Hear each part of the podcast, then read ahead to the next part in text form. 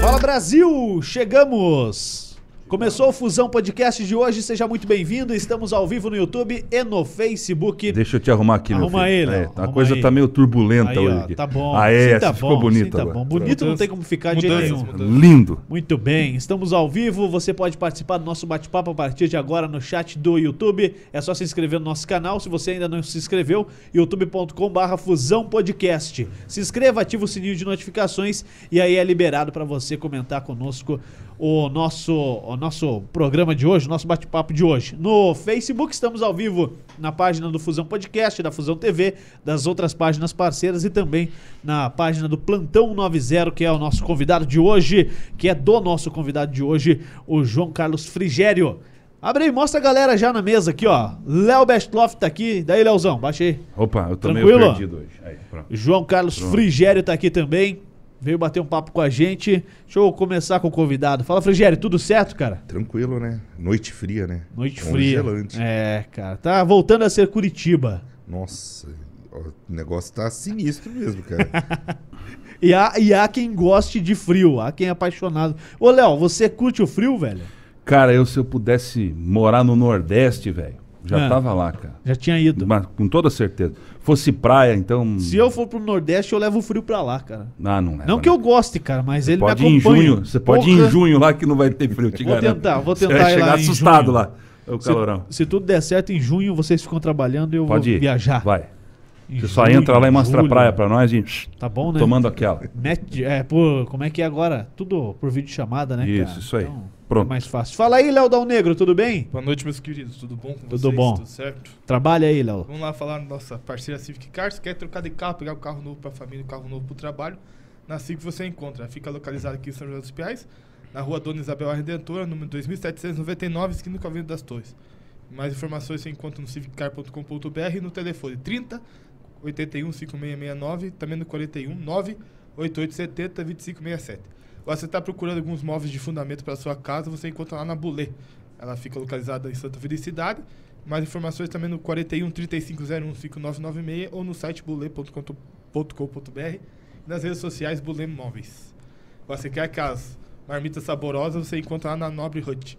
Marmitas tradicionais e marmitas, marmitas fitness. Chama eles lá no, encontra eles lá no iFood ou também chama eles no WhatsApp do 41 999 45 0367. Entre- Entrega em São José e região.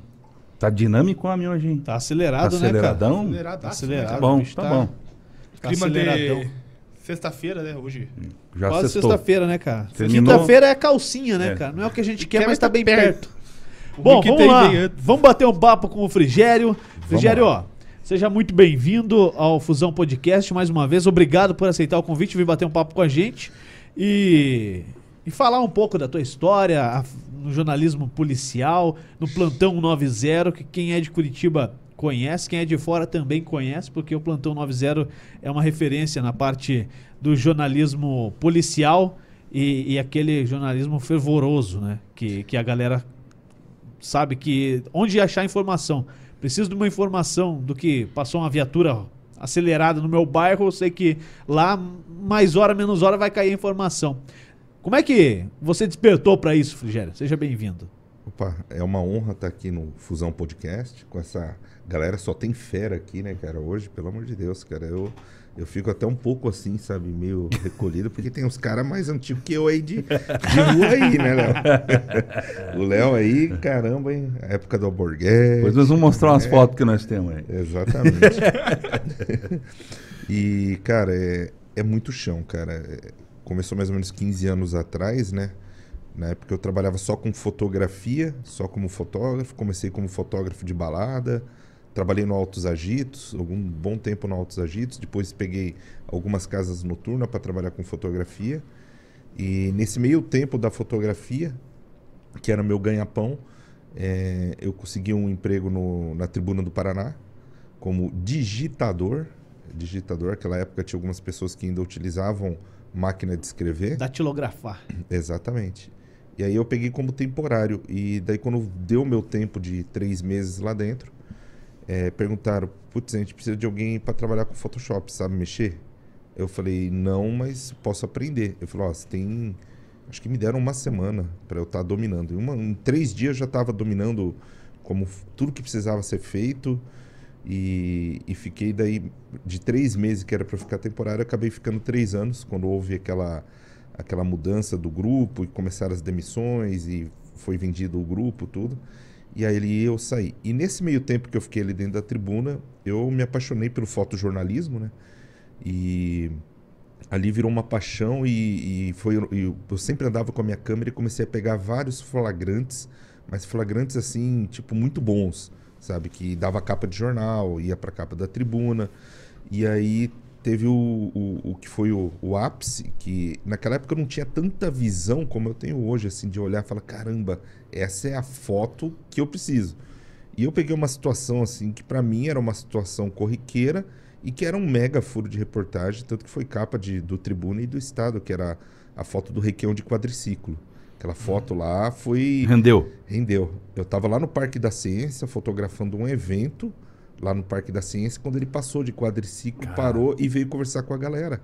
Daí eu tava ali fotografando, eu falei: "Ah, pô, deve ser normal isso". E o pessoal falou: "Não, não é normal isso". O que, que é que rola em torno dessa lenda do Requião de quadriciclo, cara? Porque, É porque- quando ele veio aqui, alguns amigos meus me falaram: ah, pergunta pra ele do quadriciclo. E eu, lógico que não. Você né? perguntou ou não? Não, né? Pô, você perguntou da mamona e não perguntou Ah, do mamona, quadriciclo? mamona é pô. legal, mas do É. jeito que me falavam disso aí, cara, eu vamos perguntar uma porra, Pô, velho. você pipocou, cara. Requião vai me bater? Não. Não, Isso aqui não seria mal, né? Porque daria view. quadriciclo- A, his- a história do quadriciclo é que eh, eles estavam fazendo testes com aquele quadriciclo que ia ser comprado para o Corpo de Bombeiros, para utilizar no litoral na Operação Verão.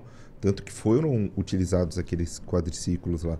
E ele estava fazendo um teste, alguns, tipo, ah, vamos ver se é bom mesmo o negócio. Ah, ele mesmo foi testar a É, parada. ele, ele residia do lado ali, né? Ele tem uma propriedade do lado do Parque da Ciência. Daí ele saiu e foi dar um rolé ali dentro do Parque da Ciência.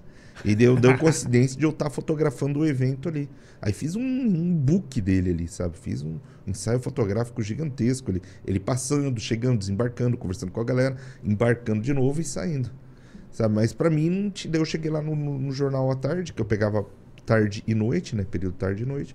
Eu cheguei, ó, fiz umas fotos do Requião. Na hora que os caras viram, ah, você tá de brincadeira e tal. E ali, na época, quem trabalhava lá é um fotógrafo, um pra mim, um dos maiores do Brasil, Orlando Kisner. E Fera. o Orlandão, ele sempre foi um cara aí que, meu, Fórmula 1, cara, futebol e tal. E na época ele tava fazendo frila para as maiores agências do Brasil, até internacional, né? Que é o frila que a gente faz, a gente pega a, a foto e manda pra agência, a agência revende pra gente. E ele falou, pô, você não quer trabalhar no, no- como fazendo frila pro Estadão? Eu falei, pô, é meu sonho, cara, pô, a maior agência do Brasil e tal. E aí ele mostrou o caminho da. ah lá, lá. cara. Acharam, Caraca, Ferrari velho. ainda, vermelhinho. Vermelhão. Acharam a foto. Porra, aí. bicho faceiro, hein? Ó, sorrisão. De orelha a Ah, orelha. parceiro, é. Se eu pegar uma frigéria, caceta e cadeia. Vou te dar uma porrada, velho.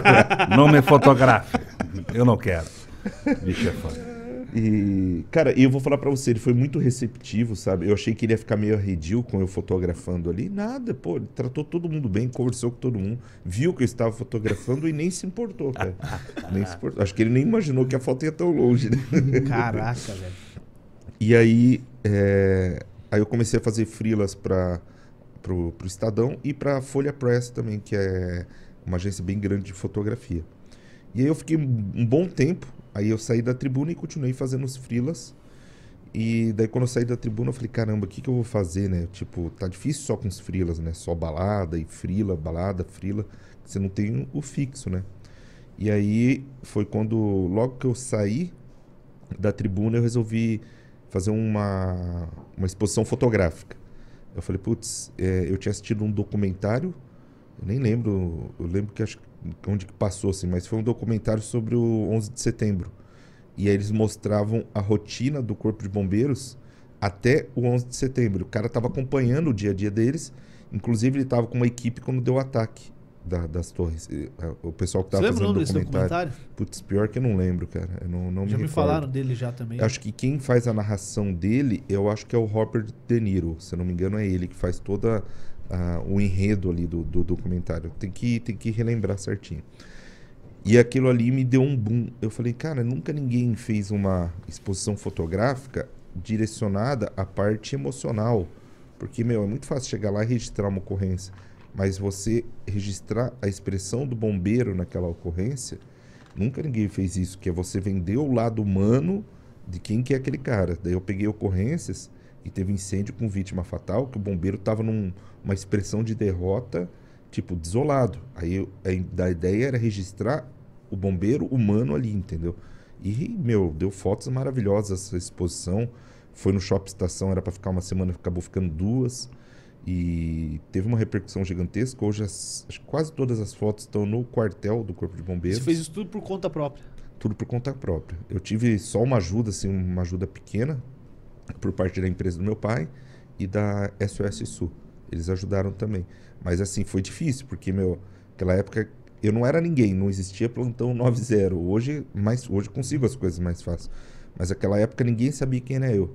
E daí eu pensei, pô, como que eu vou chegar no bombeiro? Tanto que eu- as, as primeiras tentativas que eu tentei chegar lá, eu não tive abertura porque não tinha ninguém para dar aquele, ó, chega aí, ó, conheça esse cara aqui e tal, tal. Mas depois da exposição, daí abriu grandes, grandes portas assim, consegui fazer grandes amigos que eu tenho até hoje, que eu carrego daquela época dentro do corpo de bombeiros. E ali foi uma escola para mim, sabe? Eu aprendi muito porque, meu, eu fiquei dois anos que eu, meu, respirava. Eu pegava, na época eu não tinha carro, eu ia de bicicleta lá. Aí eu, quando dava ocorrência no centro de Curitiba, eu ia de bike. Tipo, ó, tocou a sirene. Daí os caras estavam se preparando. Onde Vamos que é? lá. Onde que é? Não, onde que é? Pra eu ganhar tempo. Ah, é tal endereço. Daí Eu já saía antes que eles, pra, por causa que eu tava de bike, né, cara? Que loucura. Caraca. Aí quando era perto. Daí, às vezes, quando, como eu não conhecia tão bem Curitiba como era hoje, aí aonde que é a tal ocorrência? Ah, em tal lugar. Era quartel central ali, né? Ah, eu acho que dá pra ir de bike. Daí eu comecei a ir e tal. Nossa, e aquela época, não- meu, nem GPS direito tinha, né, cara? Putz, mas tá longe, tá longe. Quando eu fui ver, eu tava no Cajuru, velho. Cara. No Cajuru, cara. Eu saí do centro de bicicleta e falei, cara, meu, não fazia lógica nenhuma, né? Porque, meu, era só pra pegar as ocorrências na região central ali. Sim.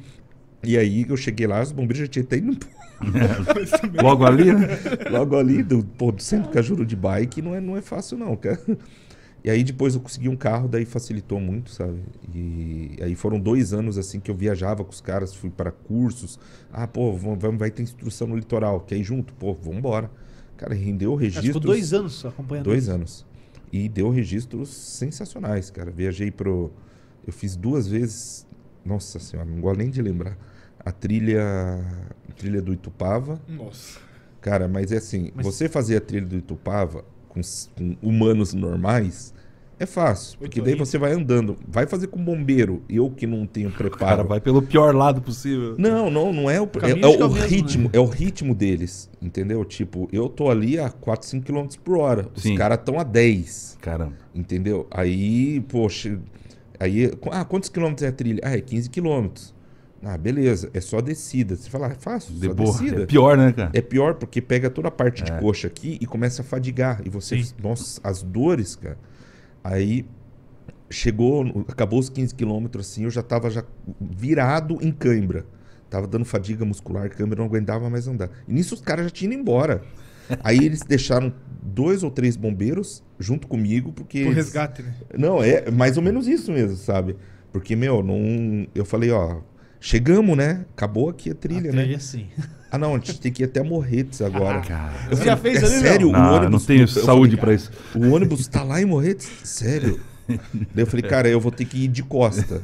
Eu juro pra você, eu tive que ir andando de costas por causa que eu não conseguia mais trabalhar o músculo. Por dar Eu uma pernada ali até, até Morretes, né? Da- até a ponte lá. Até a ponte, até a ponte, cara.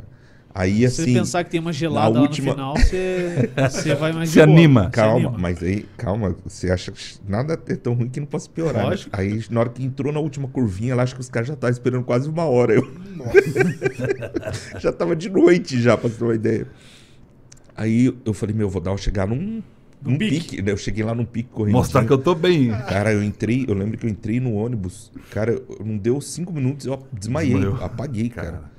Aí eu cheguei, daí a gente foi pro quartel de Piraquara, aí eu tirei minha bota, na hora que eu tirei as botas, cara, que eu olhei meus pés, as duas unhas do dedão estavam pretas. Caramba. Porque é só descida, cara, e daí você ficou fazendo pressão no dedo, cara. Cara, caiu, caiu as duas unhas do, do dedão. Caramba. Aí eu fiquei assim, uma semana pra me recuperar disso daí. Pros caras foi tranquilo, uma Normal. rotina. Aí engraçado que assim, né? é, eles tinham uma maca que é chamada maca mamute, que eles colocam alguém ali para fazer transporte. Eles ficavam colocando o pessoal que tava ali na turma deles. Daí eu, tipo, pô, não quer colocar. Me dá uma chance aí, pô. Cara, eu rezando pra eles Tô me próximo. oferecerem. Cara, eu, pelo amor Você de não Deus. se meu- convidou. É, não, eu não tive coragem. Eu fiquei, com- porra, eu fiquei com vergonha, velho. Tá louco, eu cara. fiquei com vergonha. Daí eu falei, meu, é, pô, os caras podiam convidar. Não convidaram, cara, não convidaram. Todos traíram. Aí eu, eu falei, nunca mais vou fazer essa trilha com esses caras. Daí eu passou acho que um, um ano, me chamaram de novo. Eu falei, ah, beleza, vou, tenho tempo pra me preparar. Vou me preparar. Me preparei, cheguei e me ferrei do mesmo jeito. eu falei, não, agora esqueça, cara, não vou mais. E não voltei mais, cara, não voltei mais. Porque, meu, é muito, é muito puxado. É aquilo que eu falei. Você fazer uma rotina com pessoas normais é uma coisa. Você querer fazer no ritmo dos caras, meu, você tem que estar muito bem preparado, cara. É muito difícil. E aí fiz a exposição. E aí na exposição começaram a abrir portas. Eu comecei a trabalhar daí. é, Aí eu levei minha exposição no, no programa da Cioli. Na época ele tinha. Ali na Praça Tiradentes ele tinha um link ao vivo ali. E eu levei minhas fotos lá. Falei, ô, eu queria presentear pra Cioli e tal. Ele me chamou para ir pro, pro, pro estúdio. Falei, não, não, eu quero que você venha aqui no programa e traga a sua exposição completa aqui. Aí eu levei a exposição lá. Ele, meu, ele me deu muito espaço. E aí eu falei, pô, assim, olha, eu tô com uma ideia aí, de, tipo, criei uma marca agora, o Plantão 90. Gostaria de fazer uma parceria contigo. Eu só quero andar junto no carro. Por quê? Para cortar o custo do Sim. combustível. Que é o mais Aí, pesado, no é. caso. E aí ele autorizou. Ele deixou, comecei a ir junto com as equipes e daí eu fazia para mim e, e ele autorizava. Daí depois de um tempo um cinegrafista saiu e aí abriu a oportunidade de fazer trabalhar de cinegra. Aí eu fiquei alguns anos ali de cinegra. Aí eu lembro que eu foi 2010, 2010 o JP veio trabalhar com com ele. No segundo dia do Jota, a gente foi fazer uma chacina ali no, no Barreirinha. Segundo dia de trabalho do Jota. Aí a gente foi lá, tava chovendo muito, chuva com vento, molhando equipamento. Eu falei, Jota, vamos fazer só as imagens? Como não tem programa no sábado, a gente volta no sábado à tarde e faz aí, conta a historinha certinho e tal. O Jota topou, só fizemos as imagens ali por causa do, do- da chuva. E no dia seguinte a gente voltou, bem no finalzinho da tarde. No que a gente chegou de volta, a gente desembarcou do carro, tinha bastante gente, não na rua, mas nas casas, na frente das casas, tinha bastante gente. E o dia inteiro tinha ficado uma viatura da polícia lá. Aí, é, nisso que a gente desembarcou, eu vi um cara estranho se aproximando. Eu falei, ô Jota, fica esperto com aquele cara Eu lá, lembro acho que é noia. Eu lembro dessa treta aí. Fica esperto com esse cara aí que ele é noia. E aí o cara pegou, só jogou o capuz assim, que sacou uma pistola, botou na minha cabeça e falou: Vamos, vamos lá, eu vou matar vocês. Vocês Caraca. ferraram com o meu ponto de venda de droga. Vocês acabaram com o meu ponto de venda de droga. Vocês vão morrer. Hoje vocês vão morrer. E ele tirava a arma da minha cabeça e colocava lá do Jota. Ele ficava assim, ó. O Jota deve ter ficado branco. Imagina, segundo dia de trabalho segundo do dia Jota, de cara. trabalho. Segundo dia dele. E aí ele foi levando a gente pra um beco, lá no Jardim Arroio. Aí ele levou, aí tinha um beco, um beco, né? Tinha uma pontezinha de madeira e logo depois da ponte tinha um barraquinho, ou era onde tinha acontecido a chacina. Ele queria levar a gente lá naquele local, lá naquele local ali da, da chacina, pra matar a gente ali. Ele queria matar a gente ali. A gente entrou no beco, na hora que chegou na ponte, aí eu travei as pernas. Falei, daqui eu não passo, cara. Se quiser vai ter que me matar aqui, né, cara? E aí ele ficou daquilo, ele tirava a arma, vai, vai, e aquela pressão, ele loucaço, ele tava totalmente fora de si, e tirava a arma da minha cabeça, botava na do Jota, ficava nisso. E eu mantendo a calma, né? Fala, cara, a gente tá aqui pra te ajudar, o que que você precisa, cara? A gente veio te ajudar. O que, que- você quer tal? Você precisa de dinheiro e tal? E ele não queria nada. Tipo, quer, quer filmadora? Pode levar a filmadora. nessa Deixa hora, vazar, né? né, Meu, pô. É. Aí eu vi que ele tava irredutível, assim, sabe? E daí uma hora que ele. Eu, eu vi que ele chegou num ponto que ele travou, ele não ia, mas ele não deixava Vocês voltaram. é, voltar. Mas daí eu falei, cara, é o seguinte, a gente tá aqui pra te ajudar. Você não quer ajuda, então eu tô indo embora, beleza? A gente não vai fazer nada, tô indo embora. E peguei e fui andando de volta da- do, do beco ali pra rua. E nisso ele apontando a arma pra mim, daí ele olhava pro Jota, apontava pro Jota, olhava pra mim, pro Jota, e ficou nisso daí. E eu fui andando e voltei pra rua. Na hora que eu cheguei na rua, saí Perna. correndo até o carro. Aí na hora que eu cheguei no carro, assim, des- naquele desespero e tal, eu olho, cadê o Jota? Aí o Jota vindo na rua na maior calma do mundo, cara. Eu corro, Jota, cara! Vamos, porra, abre o carro, cara, vamos embora daqui, cara. Aquele desespero. Aí a gente saiu dali, Logo que a gente saiu dali, eu já liguei, um, abri a ocorrência 90, expliquei o que aconteceu, né? Daí o cara falou, pô, você quer voltar lá pra ver se acha o cara? Eu falei, mas nunca mais piso ali dentro, né, cara? E a gente saiu dali. Aí nisso que a gente saiu dali, eu comecei a avisar todo mundo da imprensa, né? Do, do- daquela época tinha muita gente que trabalhava na rua. E eu avisei, cara, não vá no Jardim Arroio, não vá, não vá. O cara quase matou nós ali agora. Aí nisso tinha dado um duplo homicídio em Pinhais, ali perto do Alphaville.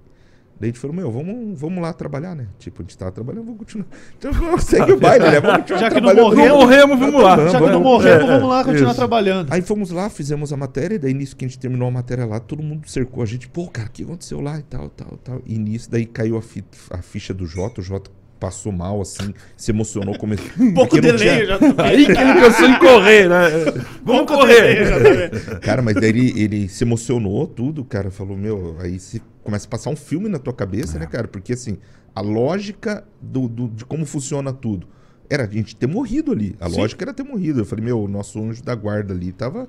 Porque é um cara que tava totalmente fora de si, ele queria, tava decidido a matar e não tinha moeda de troca. Talvez ele Entendeu? cansou, né, cara? Acabou cansa, estressando tanto que. E ele tava. Deixou. so- E depois eu descobri que ele tava sob efeito de droga ainda por cima. Daí.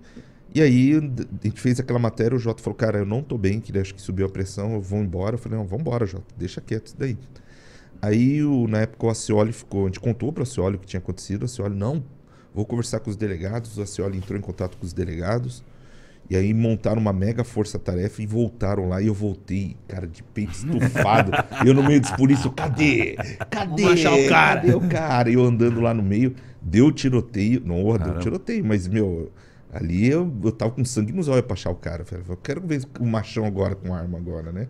E ele conseguiu fugir nessa oportunidade. Aí ele foi pego duas semanas depois. Aí o pessoal da delegacia me chamou pra fazer reconhecimento. Cheguei lá, né? Conversei com ele de boa, cara. Ele tava lá preso. Falei, cara, como que você faz um negócio desse, velho? Com a imprensa, cara. A gente tava lá e tal, pra noticiar de e tal. E ele, ah, cara, tava drogado. Na chacina mataram minha prima que tava grávida, mataram meu tio.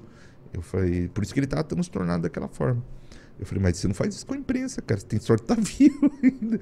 Eu falei, esse cara, da... esse cara podia ter matado você do jeito de ser doido e tal. E ficou por isso, sabe? Ficou por isso. Mas eu já descobri esses dias atrás que ele já faleceu. Que ele já é falecido já. Sabe do quê? É, Eu Morreu. acho que foi. ma- Mataram ele. Pelo que me falaram, foi mataram Uma ele. vida mas- bem tranquila, né? É. Não é de ser Depois, admirado. não, mas depois dessa, ele chegou a.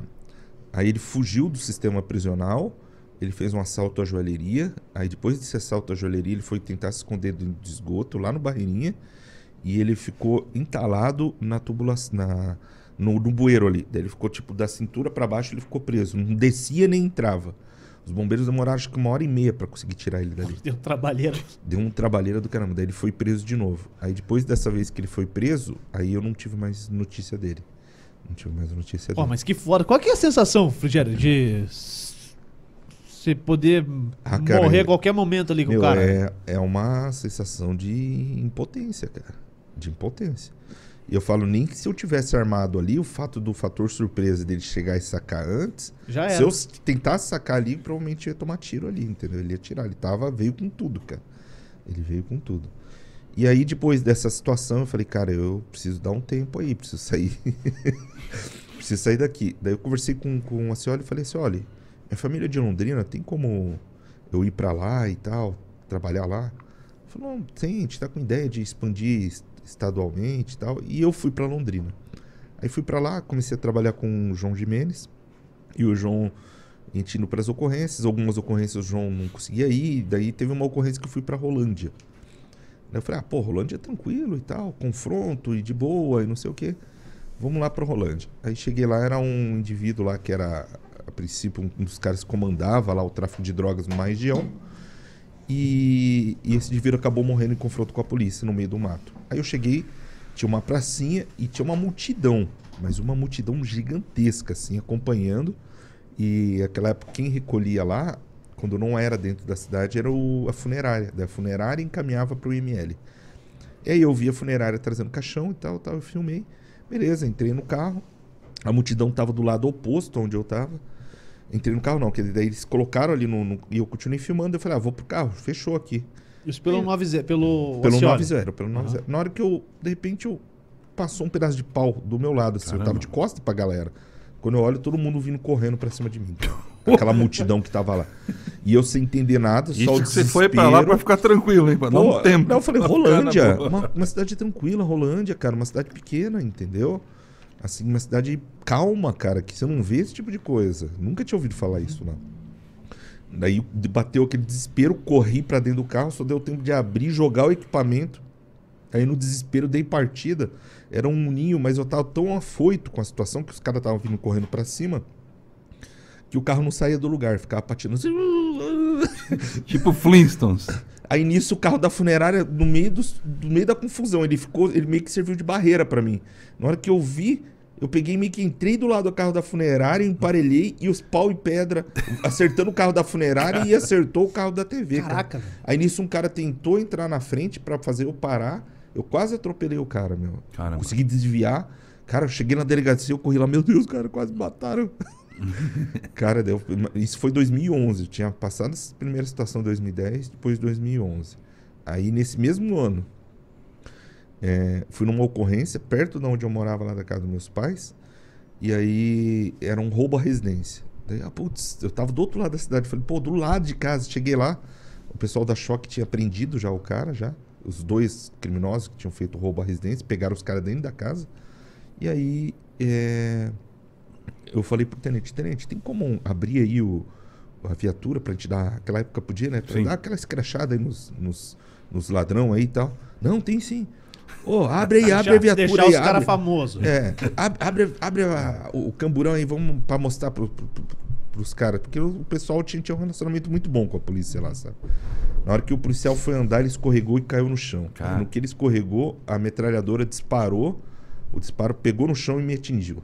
Você tá brincando? Aí eu, meu Deus, foi atingido, foi atingido, foi atingido. Daí o disparo pegou assim, bem na polpa da bunda, assim, assim bem na, na Levou um tiro no rabo. Dá sorte, hein, Frigério? Pô, cara. Aí, aí, cara, e eu aquela dor e eu colocava a mão e não via sangue, né, cara? E, do- e é, e é uma dor não de impacto, é uma dor de queimadura, como se tivesse um, um ferro em brasa encostado Caramba. ali, entendeu? E eu sentindo aquela dor e tipo, pô, não tem sangue, não tem sangue. Daí eu olhei o projétil, assim, chapado, assim, caído no chão. Caramba. Eu falei, caramba, eu sou blindado? Tipo, tomei um tiro, a bala chapou, o Sou de projeto ferro. chapou e caiu no chão. Daí eu tentando entender, não entendendo. E o tenente desesperado, prioridade, Copom, chama a ambulância de SEAT. Porque, pô, eu imagino um disparo, da... tava uns dois metros de mim, um disparo de submetralhadora. Caramba. E aí eu naquela não, eu tentando acalmar galera, calma, calma, e todo mundo da imprensa, meu Deus, tá bem, você tá bem. Deixa eu ver, abaixa a calça aí. Não, não quer abaixa a calça, velho. Já tô fudido. Deixa eu ver o teu no abaixa a rabo. calça, velho. Não, você tá doido. E aí, né, nessa coisa, eu morrendo de vergonha de abaixar a calça, eu não baixei, não. Falei, tenente, cancela a ambulância, tenente. Eu tô bem, não fez Só nada. tomei um tiro só, não dá não, nada. não, não fez nada. Não, não, que isso? Não, tem, tem, que, tem, tem que socorrer, tem que chamar. Falei, tenente, vamos fazer o seguinte, então. Vamos deslocar até o quartel pra um, um- fazer uma, um- trazer uma ambulância, né, até aqui. Então entra na viatura, entra, entra. Entrei na viatura e saiu ah, mil por hora. Chegamos no quartel. Aí, tipo, tive que ir, daí eu tive que abaixar a calça, né? O, o socorrista falou, não, entra ali na ambulância, deita ali de bruços e abaixa a calça, né? Daí eu baixei Mostra e tal. bumbum. Daí ele, ele, ele mostrou assim, eu nem lembro como que eu consegui ver, acho que se ele tirou uma foto ou não, alguma coisa. Mas daí assim, onde acertou, foi como se fosse um disparo de bala de borracha. Assim, ficou, pretejou em volta, assim, sabe? Foi um, é, um impacto, né? Um- mas a, a sorte minha é que ele bateu no chão antes. Daí ele Ah, ele bateu no chão, é, ele ricocheteou, daí ele deixapou e acertou eu deixapado. Se fosse direto, Direto o já. disparo, nossa, velho. Tinha saído aqui do outro lado da perna, aqui, ó, Sim. É, daquela distância pertinho. ali. Aí, beleza, tô bem, li- me liberaram, né?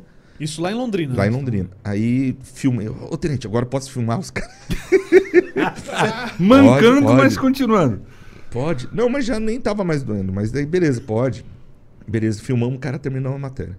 Aí o, o João tava comigo, o João Jimenez. Daí, a gente saindo do quartel, ouviu uma situação, ó, acompanhamento tático e tal. Os indivíduos estão fugindo numa região de mata e tal. Eu falei, meu, a gente tá perto, vamos lá. Vamos, vamos embora, vamos embora, vamos embora. E a gente chegou, na hora que a gente tava chegando no final da rua, a gente viu um comboio da Polícia Civil indo pro local. Que era assim, um fundo de vale, acabava a rua, tinha um fundo de vale e uma trilha. E o cara tinha entrado dentro dessa trilha com um Audi. Ele entrou lá embaixo, lá no fundo de vale. A gente desembarcou do carro, preparei o equipamento e tal. Daí começa tiro de novo. Eu falei, ah, meu Deus do céu. Cara, Protege a aí, bunda. Aí, aí, meu, pô, du- duas no mesmo dia, imagine. Aí, tipo, deita no chão, eu deitei no chão, o João deitou no chão. Até os policiais civis ficaram todos agachados, porque assim, a gente via, ouvia que o disparo vinha ali do meio daquele mato. Mas não tinha visão nenhuma, porque o mato era muito alto. Ficamos agachadinho, agachado, ele deitado ali, a gente filmando e narrando ali os disparos. Então, ó, ó, os tiros estão efetuando disparo e papapá. Aí os policiais civis resolveram, parou os disparos, os policiais entraram na trilha e a gente foi atrás. Aí foi aquele comboio da Polícia Civil. Chegamos no fundo de vale, encontramos os policiais e o carro. Ah, e tal, o que aconteceu? Vocês estavam trocando tiro aí?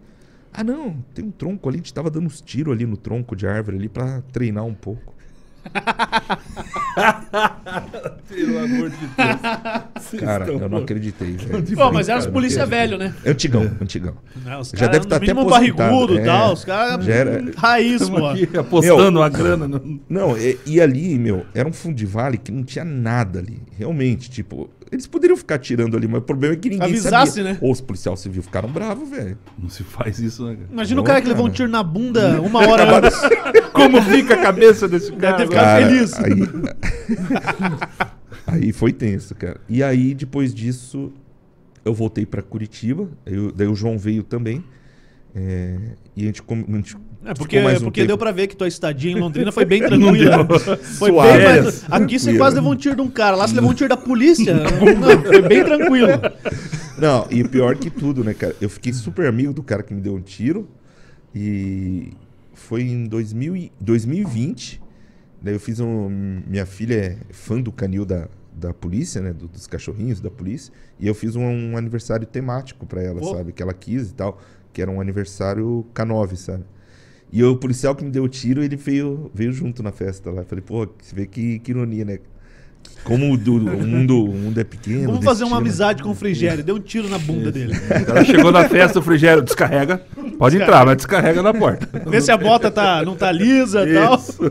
E aí gente, eu voltei pra cá, fiquei mais um tempo no, no 9-0. O João de Mendes continuou também mais um bom tempo. E aí foi um tempo que eu resolvi sair de TV. Falei, pô, vou dar um tempo pra TV.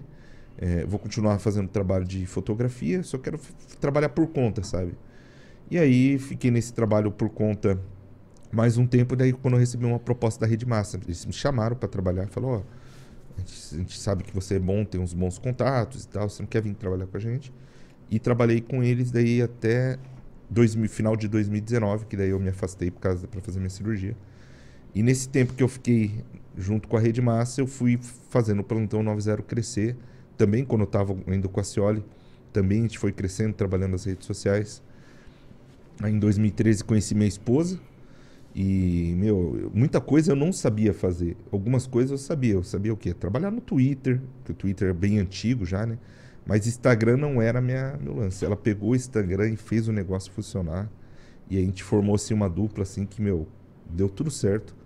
Porque o que eu não sabia fazer, ela sabia, o que ela não sabia, eu sabia, e, meu, assim, se completou, porque tinha muita coisa que precisava fazer e eu não dava conta. Uhum. Falei, meu, não dá, não tem tempo. E aí, E conteúdo você já gerava, né? já. Só precisava conseguir distribuir no. Exatamente. nos E aí ela canais. começou a, a a estudar isso e, meu, e se transformou numa profissional gigantesca que, meu, ela, ela para dizer assim, 70, 80% das coisas hoje é ela que faz.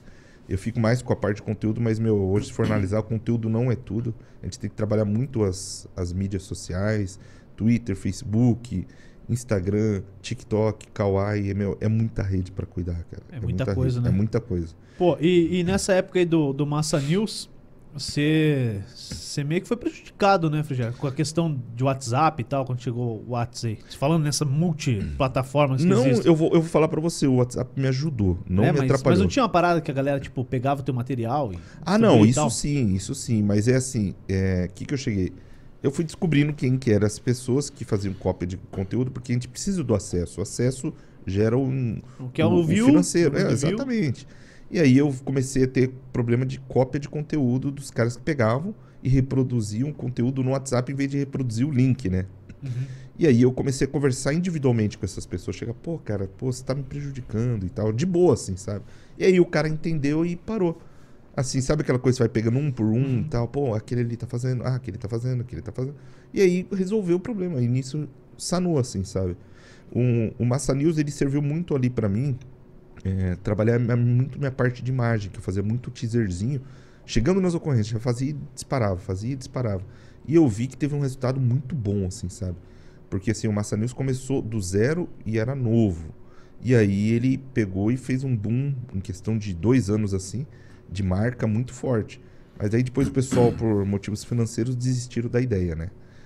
E, e aí eu voltei a andar por, por contas próprias. Né? Hoje a gente tem uma parceria muito forte e consolidada com a Mais, que está muito grande, né? Tá muito grande e eu, eu tô satisfeito sim com essa parceria.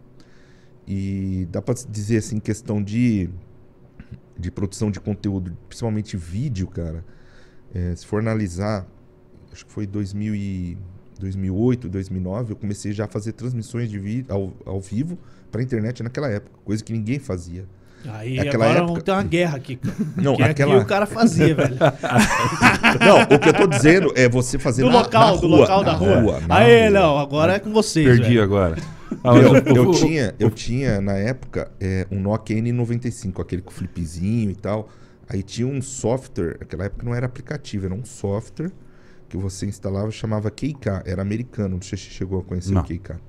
E aí você gerava um embed no teu site e aí ele ficava lá, uma tela preta no teu site, um embed. Quando eu startava a live aqui, abria no site. Meu, isso daí na, na época foi um Pô, que ano que era? 2008? 2008. Não era nem, nem G era, não era nem 3G. Era, não, tinha 2G, 3G, 3G Ah, tinha, 3G. 3G tinha, era o 3G só aquela época. E aí, meu, fazia muita live, cara. Putz, e aquilo ali foi um, um precursor ali, principalmente da, da- de estar na ocorrência, estar ali e tal. A única coisa que a gente se limitava um pouco era com plano de dados, que não tinha Aham. um plano de dados como hoje. Mas Era a gente caro. não gastava. É, e, e era caro. Era 400, 500 reais um plano, de, um, um plano de internet naquela época. Mas daí a gente, a gente conseguiu uma parceria muito boa com, a, com o 90 na época também, que na época eu tava lá.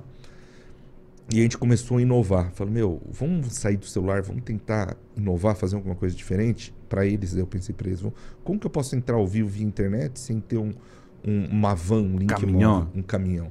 Daí eu falei, meu, vou fazer o seguinte, vamos fazer no notebook com modem 3G, usando o webcam? Fechou. Aí eu conectava o microfone no notebook e abria o Skype e usando o webcam. Eu pensei, dá para melhorar.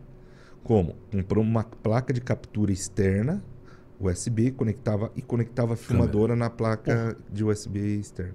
Cara, isso, meu, e, direto fazia a transmissão no notebook. Aí eu lembro que ainda quando eu tava lá ainda, eles lançaram, chegou no Brasil os, os. Mochilink. Aí eu fui lá em São Paulo. Eu fui lá conhecer, olhei. Meu, mas era um trambolho gigantesco naquela época. Era muito grande. Era um computador adaptado numa mochila. né? Mochila de acampar. Exatamente. Aí eu fui lá em São Paulo conhecer. Putz, eu quero. Quanto que é? Ah, 10 mil por mês. Eu, Por mês? Caraca, por mês. velho. Era 10 pau por Mas mês. os caras tinam o, o servidor todo. É, tu- não, eles te, Era- eles te fornecem toda a estrutura, porque tem que Entendi. ter estrutura no. Em quem recebe, tipo aqui na central tem que ter Aham. uma estrutura com um, um, um Um software um deles é, e com software deles, sabe? Você não consegue é, comprar. Eles Skype, não qual compram. é? É, não, eles não compram. Eles te alugam, fazem todo. Por, todo- pela bagadela, 10 mil por é, mês. Dezinho. tá Hoje, hoje eu não sei como que é. Aquela época era 10 mil, não sei se hoje barateou. E hoje os mochilinks têm desse tamanho, cara. Coisa desse tamanho. É uma modernidade do caramba. Mas foi legal, assim, saber que é, muita gente se inspirou no Aham. trabalho que eu fazia naquilo ali.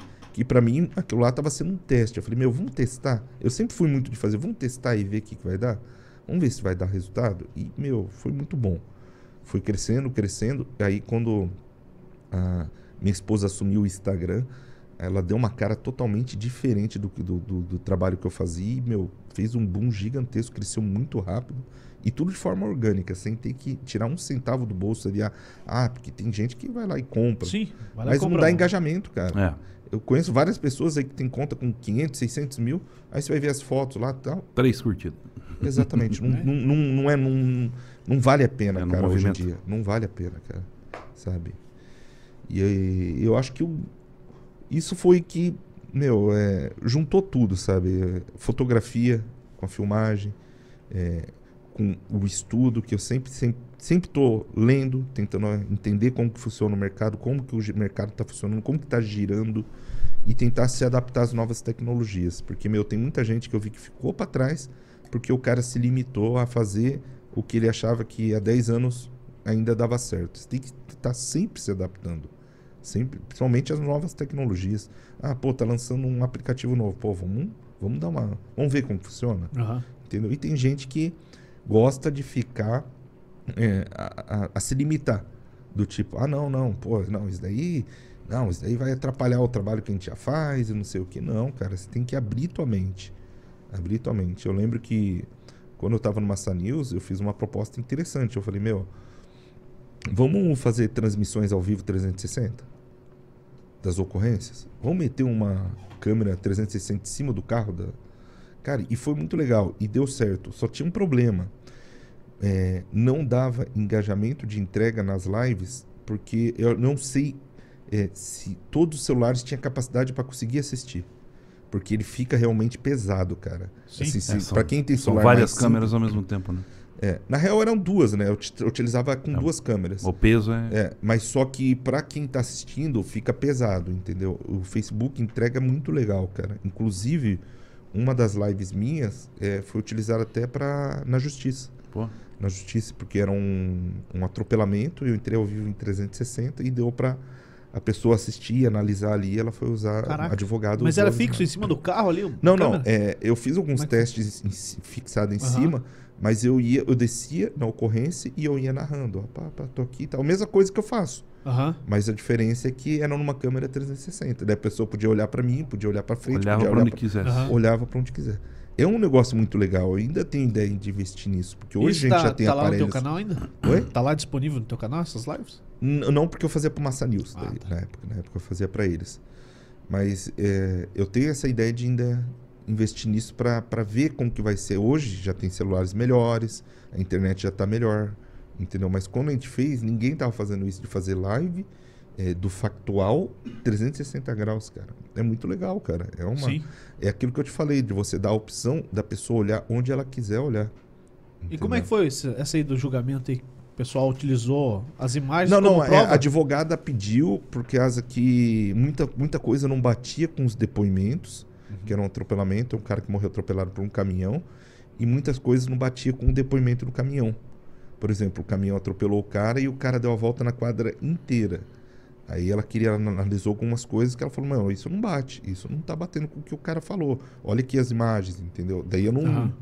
Eu não sei que fim teve, porque eu não acompanhei. Você só Eu forneceu... só forneci as imagens que ela, que ela me, me pediu, entendeu? Entendi, entendi. Mas realmente muita coisa não batia. E eu achei, pô, legal poder ajudar, sabe? Ó, vou deixar você comer um pedacinho de pizza aí, jogar uma pro Léo aqui.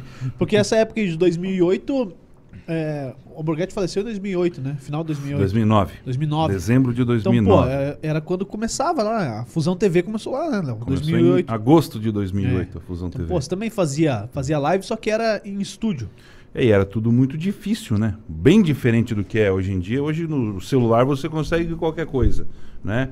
Tanto no áudio quanto no vídeo, você consegue muito fácil uma transmissão, é, até a plataforma da transmissão, né? Antigamente tinha que pagar streaming, era caro pra caramba também, era muito mais difícil, né?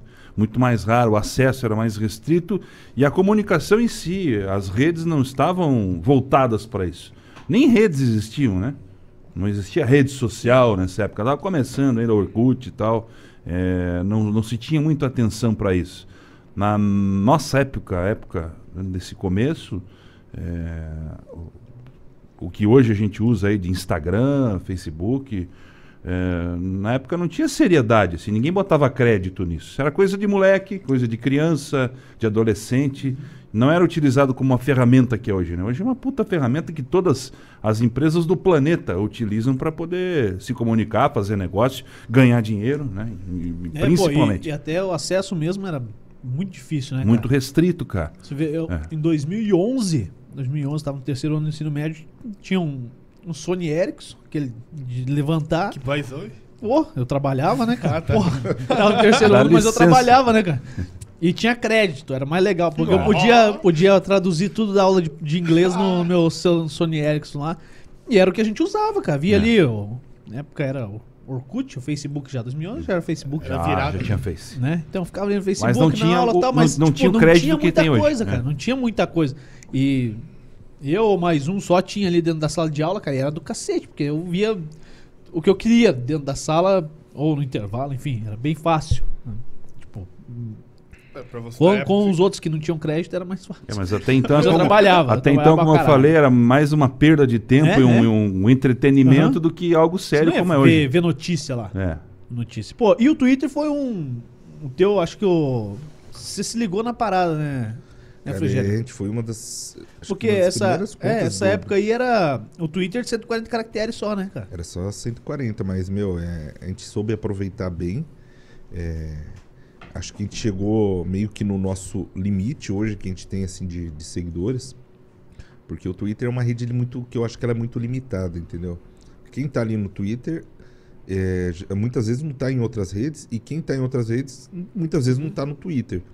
A gente chegou a um número, assim, que a gente cresceu muito rápido. Aí estagnou, depois voltamos a crescer muito rápido e agora estagnou de novo.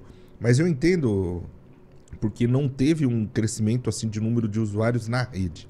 Não é todo mundo que usa o Twitter, entendeu? Não é uma Muita rede gente que tem é. não usa, né? Exatamente. No meu caso, Eu, eu, não também. uso o Twitter. eu usava bastante Eu no tenho, começo, depois eu larguei. Não, não acabei deixando. Cara, mas é uma rede muito boa. Por exemplo, tem, tem pessoas que clicam lá para receber a notificação. E quantas vezes já recebi, meu, eu perdi a conta. De pessoas que falavam, pô, obrigado, eu vi que você tweetou um acidente ali no momento que ele aconteceu. E eu tava no caminho, mudei o trânsito. Quer Ajuda. dizer, pra você não fica preso no congestionamento. E muitas vezes, quando acontece um acidente, corre o risco de acontecer outros acidentes na sequência porque não está sinalizado ainda, entendeu? Tem tudo, tem tudo isso daí. E, meu, a gente tenta fazer esse trabalho de que é o mesmo, mais ou menos o trabalho que o, que o Trânsito Cetran faz no Twitter, mas eles fazem com um atraso maior, né? Porque eles são acionados bem depois, geralmente eles são acionados bem depois. E a gente faz um negócio meio que instantâneo, tipo, acionou o SEAT, a gente já tá, entendeu? Como é que tá o rádio hoje, Frigério? Frequência de polícia, só de bombeiro, SEAT, é, só bombeiro. bombeiro, só bombeiro. O bombeiro entra o SEAT também? É, isso. O bombeiro SEAT. E aí a gente tenta fazer essa, essa informação em tempo real, principalmente ali no Twitter, sabe? O Instagram a gente começou a trabalhar nisso agora bem recente, assim, de informar, colocar mais informação lá. E a gente, na real, a gente tá pegando informação do Twitter e trazendo pro Instagram também. Pra quê? Pra ver como que o povo aceita isso aí Reage. como que reage. Por enquanto tá bom. Porque, assim, tem muita gente que fala, ah, mas cadê a matéria? Cadê a matéria? Pô, é diferente. Ali no Twitter e a essa primeira informação, exatamente, para você saber que aconteceu alguma coisa ali. Tempo real. Exatamente. Não é trazer a notícia ali do que aconteceu, e sim só para você, opa, tem um acidente ali, deixa eu evitar aquele trecho, entendeu? Isso é bacana e coisa que, meu, ninguém faz. Ninguém faz. Assim, só a gente tá fazendo isso. E é bom, cara, é um serviço de utilidade pública, Sim. ajuda. Aí, por exemplo, no final de semana passado, meu, a gente todo dia recebe um monte de alerta de carro. Pô, roubaram meu carro, ajuda aí a divulgar. Daí no sábado passado, cedinho, a gente recebeu um alerta. Eu falei, caramba, eu olhei o carro assim, eu falei, quem que rouba um carro desse, né? Tinham roubado um Fiat 500. Eu falei, meu, é um carro que, meu, ninguém rouba. Não tem mercado. É. Exatamente, não tem mercado. E é muito fácil de achar na rua, no trânsito, porque tem pouco rodando. Aí à tarde, Visado. à tarde, três mortos com Fiat 500. É. Os lá caras que roubaram. Os caras que tinham roubado o carro e estavam usando o carro pra fazer assalto. Caraca. Fazendo assalto atrás do outro. Como é que tá Mas é o- fácil, cara. Como é que tá a média de carro aí que, que é roubado? Qual que é? Quais são Cara, os mais hoje, visados? hoje eu não tenho. Ah, é, é carro popular, né? Carro popular. É, é assim, quanto mais. Uma coisa que as pessoas têm que colocar na cabeça: quanto mais carro do modelo que você tem, por exemplo, rodando, maior chance Tipo de Gol. ser roubado. Exatamente. Gol, HB20, Fiat Uno. é, Argo. Argo que tem bastante. E, principalmente os carros de motores de aplicativo. Quanto mais carro daquele modelo tem rodando, maior chance de ser roubado. Que os caras Ninguém conseguem vai- vender fácil peça. Exatamente. Peça, desmanche, Foda, né, tudo. Nossa, cara. é- e é bas- Hoje não é tanto. Hoje não é tanto. Hoje, o- hoje o rastreador junta, ajuda muito. Rastreamento ajuda muito. Uhum. E eles meio que mudaram o foco, assim, sabe? Eles fazem mais, não tanto assalto, mais furto de veículo, entendeu? Você deixar o carro estacionado, você volta, não tá lá. Esse tipo de coisa. Mas, meu, é... o que me impressiona, às vezes, o cara que, que, que eu, eu falo, não entra na minha cabeça. O cara vai lá um carro importado de mais de 100 mil reais, 200 mil reais o carro, e o cara não bota um seguro e não bota um rastreador. Aí não entra na minha cabeça. Não dá, Hoje, né? hoje é barato, cara. Hoje é barato. Cinquentão por mês, aí menos que isso, você paga um, um sistema de rastreamento. Daí o cara não bota seguro. Aí quando rouba, o cara vem lá pedir ajuda. Ô, me ajuda aí e tal. Tem rastreador? Tem seguro, pô. Não tem. Pô, pra te comprar um carro de 200 mil, o cara tem, cara. Pô, não. não- o- as pessoas têm que mudar isso culturalmente, de ela colocar na cabeça dela que, tipo, não- quando você compra o carro, você não tem que pensar só no carro. Quando o meu último carro que eu fiz, a primeira coisa que eu pensei, pô, tem que pensar no rastreamento. Tem que pensar, cara, porque hoje tá, tá difícil, cara, porque você perdeu e aí? Já Entendeu? era. Só fica com o carnê pra lembrar. De lembrança. Exatamente. Né? Exatamente. A, a do Fiat 500 lá, ela deu sorte que tinha seguro, porque o carro, meu, nossa, Acabou, né? buraco. de- Peneirou. Peneirou, cara. Peneirou. Mas tinha seguro o carro, mas muita gente não tem, cara. Principalmente carro antigo. Eu falo, pô, ah, mas é, eu tenho um carro velho aí, anos 80, 90, furtam. Rouba é mesmo. normal, é normal, cara. É normal, e não é pouco, não. Uhum. Porque vai pra desmanche, cara. É. Esses carros vão pra desmanche. Sim. E- Ô, ô, Léo, tinha umas fotos aí, você preparou? É Tem, isso? tem. Vamos Põe lá mostrar pra aí. nós, Dona. Vamos ver o que tem de foto aí. Eu venho pra aqui, pra Tá. cá um pouquinho, ó. Não tem problema. Cadê? Vai aparecer onde? Vamos ver. Vai mostrar aqui no telão? Ali, ali. Aí, ó. Aí, ó. Lembra- lembra desse dia aí, ó? Cadê o Frigério aí, cara? O Frigério não tá aí. Tá no a ar. maionese ali, cara. Quem que é o terceiro guri lá? É o Fernando. O maionese você conhece, né? Sim, sim, vai vamos, che tá vamos no che- ar. chegar nele. O Tá Fernando faz alguma coisa na, na, na área ou não? Hum, acho que não. Não? Acho que não. Hoje, hoje Não. não. Mas na época ele fazia. com a Ó, gente. o da esquerda é o Frigério, que vocês conhecem bem. E o do meio de boné ali, azul, é o Will Maionese, Aham. que é humorista, trabalha na Rádio 98 agora. imita o Greca pra caramba.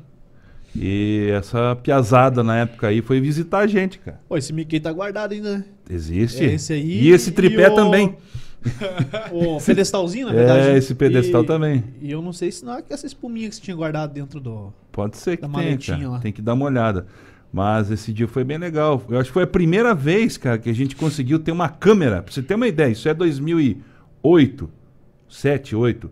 É, foi a primeira vez que a gente conseguiu tirar foto com qualidade lá dentro lá do Alborguete. Tem tudo, tenho guardado até hoje uma sessão de fotos. Ah, isso aí é o Frigério filmando, ó. Deve estar filmando. Então uma filmadora, uma câmera boa na época era algo muito raro, cara. Muito, muito raro. Era Essa, raro. essa filmadora me ajudou muito, cara. O que eu fiz de flagrante com ela. Caramba. Eu morava na 7 de setembro, aí eu ficava com. Eu tinha um tripézinho. Domingo, pegava à tarde, colocava o tripé e ficava filmando os arrastão. Ficava de olho na turma. Aí filmava os arrastão. Na época das tretas do shopping lá, é isso? É. Lembro. Aí filmava, levava lá na RPC e a RPC comprava minhas imagens. Pô, legal. Vende muita Pagava bem? imagem de arrastão. Cara, na época eu para mim era bastante. Hoje não, hoje se for analisar é, o valor de moeda hoje mudou muito. Aham. Naquela época era 150 reais. 150 reais era Era grana, era, cara. Era grana, cara. Você sabia era que grana. todo domingo você ia fazer isso? Exatamente. e era essa Continue. filmadorazinha. Aí eu lembro que com ela, cara, eu fiz uma coletânea, cara, muito foda, assim, tipo, de tráfico de drogas e tal. Eu tinha a maletinha dela, aí eu fiz um buraco na maletinha, onde passava a lente e meti um, um isofilme ali. Daí não tinha como ver, daí eu deixava gravando e ficava com a maletinha. Escondidinha. Escondidinha. Caraca. Câmera escondida. Câmera escondida, cara. Vixe, o que eu hora. fiz de flagrante, cara. Tem mais aí, Léo? Não. Não, Eu são sei. essas que eu separei. Que aparece, que aparece o Frigério são essas Não, duas. legal. Mas tem uma sessão com várias fotos do, do Alborguete aí. Nessa época era a cadeia web rádio. Uhum. Aí um pouco depois veio a Fusão TV. Foi um pouco antes, é isso aí. A Fusão TV é agosto de 2008, isso aí é 2007 para 2008. Entendi, entendi. Aí, ó. Era lá no Largo da Ordem. Ô, Frigério, e você foi lá no Flow, né, cara? Fui. Você bem bateu no um papo começo. com os malucos lá. Esses Eu fui dias duas eu, vezes eu, lá. eu ouvi lá de novo, quando o Léo falou, ó, o Frigério vem aí, eu falei, cara, vou ouvir. Só que, porra, era tarde já quando eu fui ouvir, daí. Dormiu. Não, não dormi. Eu falei, pô, eu preciso dormir. Eu não dormi até hoje, né? Não dormi. Eu dormi, mas. A hora que foi travar, fui dar pausa lá, tava no Spotify, então fui dar pausa. Você tava contando. Tava no trecho que você falava da, da história da menininha lá que não tinha como salvar e tal. Puta, Nossa, acabou, cara. Fui dormir é mal pra pesada. caralho. cara. Nossa, que lá é Porra, foda. ficou muito foda. Porque Aí minha menininha tava, tava na sala, tava acordada ainda. Fui pegar ela pra levar pro, pro quarto, cara, pra dormir. E fiquei mal pra caramba. Falei, porra, o Frigério fodeu minha noite. Ferrou, arregaçou minha noite. Cara, mas, mas pô, é- como, como é que é foi? fácil, cara. É, conta essa história e. Já que é ruim pra caramba, é mal, pesada, conta aí. E. E conta como é que foi participar também, cara. Porque, pô, os caras hoje explodiram, chegaram a ser os, os maiores do Brasil. E você faz parte da história dos caras, né? É, eu vou falar um pouco da, da participação. É, eles estavam começando, acho que foi os primeiros episódios, acho que foi o 15 e depois 20 alguma coisa que eu E participei. era aqui, né? Em Curitiba. Era aqui, lá em Santa Felicidade. E quando me chamaram, é, eles, eles me seguiam no, no Twitter e já acompanhavam o meu trabalho e achavam legal. E aí, mas eu não sabia quem que era eles. Tipo, ah, convidaram. Meu, todo mundo que me convida eu vou, cara. Eu não, não tenho tempo ruim, entendeu? Daí eles falaram, ah, quer ir lá? É, você pode vir e tal. Vou, vou sim. O tal. cara te chamou pro beco, você foi? É? Certo, ele tava com a pistola na cabeça. Chamaram pra ir no beco, foi, vai em qualquer lugar.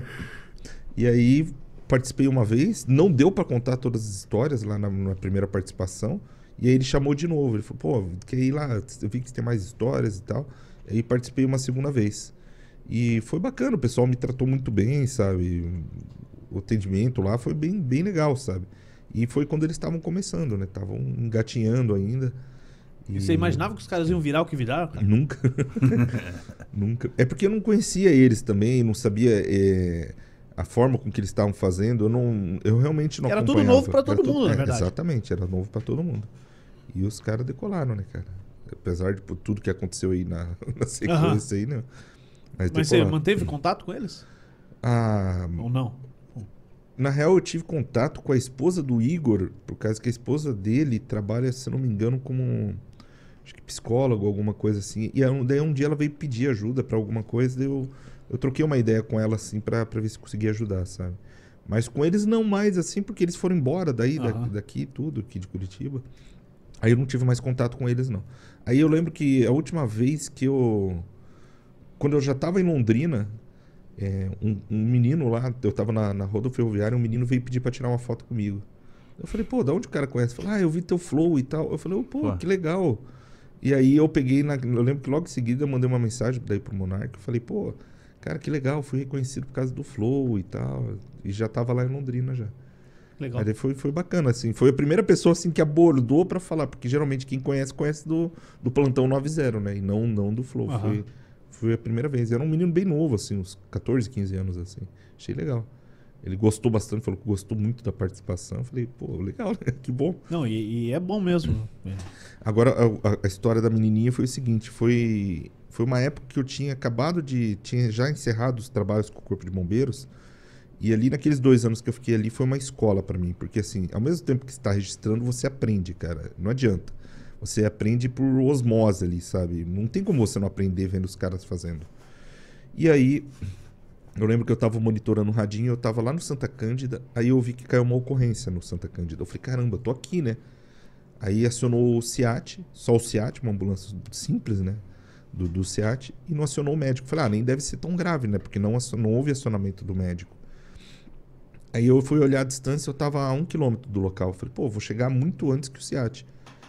E aí entrou que era uma mulher esfaqueada. Daí cheguei no local, vi uma mulher na rua, desesperada. Eu falei, onde que é a mulher esfaqueada? Falou, lá dentro da casa. Eu falei, beleza, vou dar o primeiro atendimento aqui. Eu tenho conhecimento para dar o primeiro atendimento.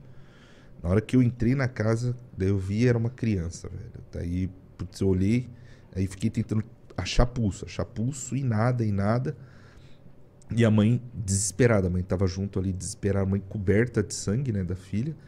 E nada de pulso, a criança pálida. E aí eu peguei, eu falei, meu, eu preciso ligar de volta para avisar que é uma situação, não é uma mulher, é uma criança. E para avisar a prioridade de um médico, porque a situação é muito grave.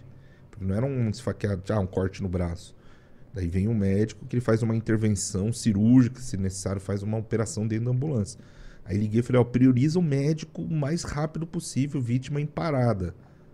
Aí o médico chegou antes que o próprio SEAT. O médico chegou antes, que a outra ambulância estava vindo de longe, bem longe. E aí, eu, na hora que o médico chegou, já abordei ele, falei, ó, acho que tá em parada. E aí ele entrou, aí ele avaliou falou, não tem nem o que fazer. A Caramba. criança já estava morta já. Tinha nove anos. E aí, e aí a mãe, ela vai ficar bem, né? ela vai ficar bem. Minha filha vai ficar bem. E aí é aquele momento que a gente tá, meu, a gente tá dentro de uma cena de crime. Sabe? Até o momento você não cai a ficha ali, porque se não, a criança não morreu.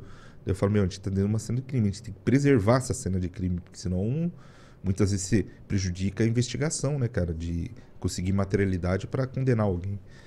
E, tipo, precisamos tirar a mãe da casa. Ó, mãe, seguinte, ela não resistiu. Não, não, ela vai ficar bem, ela vai ficar bem. Tal. Cara, muito pesado, assim, sabe? Daí, e vai tentando tirar a mãe devagarinho. Aí o médico, putz, eu não lembro o nome do médico que tava lá. E aí fomos tentando tirar ela, tentando acalmar, que não tem como, né, cara? Mas tentando tirar ela de dentro da casa, porque a gente precisa preservar aquele ambiente. E aí a gente conseguiu trazer ela até a porta da residência. Aí nisso chegou a avó. Nossa, cara, daí a avó chegou, já, viu a cena, já meteu a mão no coração, a avó já tinha problema de coração, começou hum. a passar mal. Aí, tentando segurar a avó, aí segura, segura para não invadir, a criança já ali no chão, ali, deixamos ela na mesma posição onde estava e aí tá, e segura. Aí chegou o pai, velho. Na hora que chegou o pai, tentamos segurar, não teve jeito, velho. O pai entrou, e aí aquela cena. E aí, tipo, pô, quem que matou uma criança de 9 anos, cara? Facada no coração, cara. Caramba. Véio. Facada no coração. Quem matou, né? E aí eu, eu lembro que eu saí, conversei um pouco com o médico. E aí eu. Tava toda imprensa já, aquela multidão do lado de fora lá da casa. Daí eu fui ver o policial dando entrevista chorando cara tem uma filha da mesma idade, não sei o quê, pô, pesadíssimo. E eu fiquei assim, uma semana para botar a cabeça no lugar, cara, porque, meu, é muito foda, é muito foda. Porque assim, eu cheguei com o intuito, eu falei, meu, eu preciso, eu tenho conhecimento para ajudar. Mas era tarde demais, cara, era tarde. Quando a mãe chegou, a mãe que encontrou a criança já estava morta. E eu achei que no momento que eu tentava tirar pulso, que ela ainda tinha pulso, mas ela não tinha não, já tinha morrido. E aí, quem cometeu o crime? Quem estava com ela? Foi elucidado em 24 horas o crime, cara. Porque assim, quem que tava com ela antes? O primo, acho que o primo tinha acho que 18, 19 anos. E aí o primo sumiu após o crime. Se o primo tava com ela, se o primo tava com ela e ele sumiu, é o principal suspeito. No dia seguinte o primo se apresentou na Guarda Municipal de São José, falando que tinha matado ela e que estava ouvindo vozes ordenando para matar ela. Tinha vozes na cabeça dele falando: ah, você precisa matar ela, você precisa matar ela. Que loucura. Cara doente. Doente, provavelmente uma esquizofrenia, alguma coisa assim. E foi esse motivo. E, eh, meu, ninguém acreditava. Falou, meu, eles viviam juntos, eram muito amigos, nunca tinha acontecido nada, cara. Caraca. Diabólico, né, cara? Tem coisas cara, é, diabólicas. É sinistro, cara. O que mais você já viu assim, cara, na noite, nesses casos que você falou, velho, isso não é humano, isso é coisa do capeta mesmo. Que tem muita coisa, né, mano? Cara, tem muita coisa assim, sabe? É, tem crimes de feminicídio, assim, que, meu, são muito fortes, cara. Porque você, eu falo, meu, é, se você for analisar logicamente, fala, eu tenho simples de resolver, né, cara? Cada um vai pro seu lado, né? É, ignorância, né? Ou o cara que levou um pé na bunda, meu, é vida que segue, cara. Não Aceite, tem só aquela né? mulher no é. mundo, cara. E, meu, e é muito crime de feminicídio, assim, sabe? É, tem um, um, um, um, crime bárbaro que eu lembro que a perita saiu, saiu chorando da cena de crime. Foi em Pinhais, eu só não me recordo o, o, o bairro ali agora. Que aquele ali foi muito forte, cara. Eu nem quis ver, não queria ver, fiquei só do lado de fora. Fizemos a matéria do lado de fora. Daí, quando eu vi a perita saindo com lágrima nos olhos, aí eu descobri o que tinha acontecido. O cara é, era divorciado da mulher, separado, duas filhas pequenas, e, e aí ele pegou, é, gravou, botou um notebook, gravou com o notebook matando as duas filhas e depois se matando. Que loucura. Cara, ele enforcou as duas crianças, uma em cada quarto separado, foi acho que na cozinha ou na garagem e se enforcou e gravou tudo. Louco. Tudo pra punir a mulher, cara. Pra punir a, a ex-mulher. Ex é.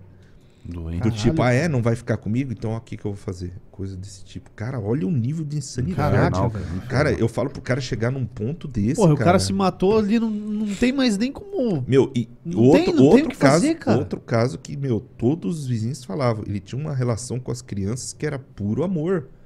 Sabe? Nada que desabonasse. Ah, o cara é violento, o cara bate.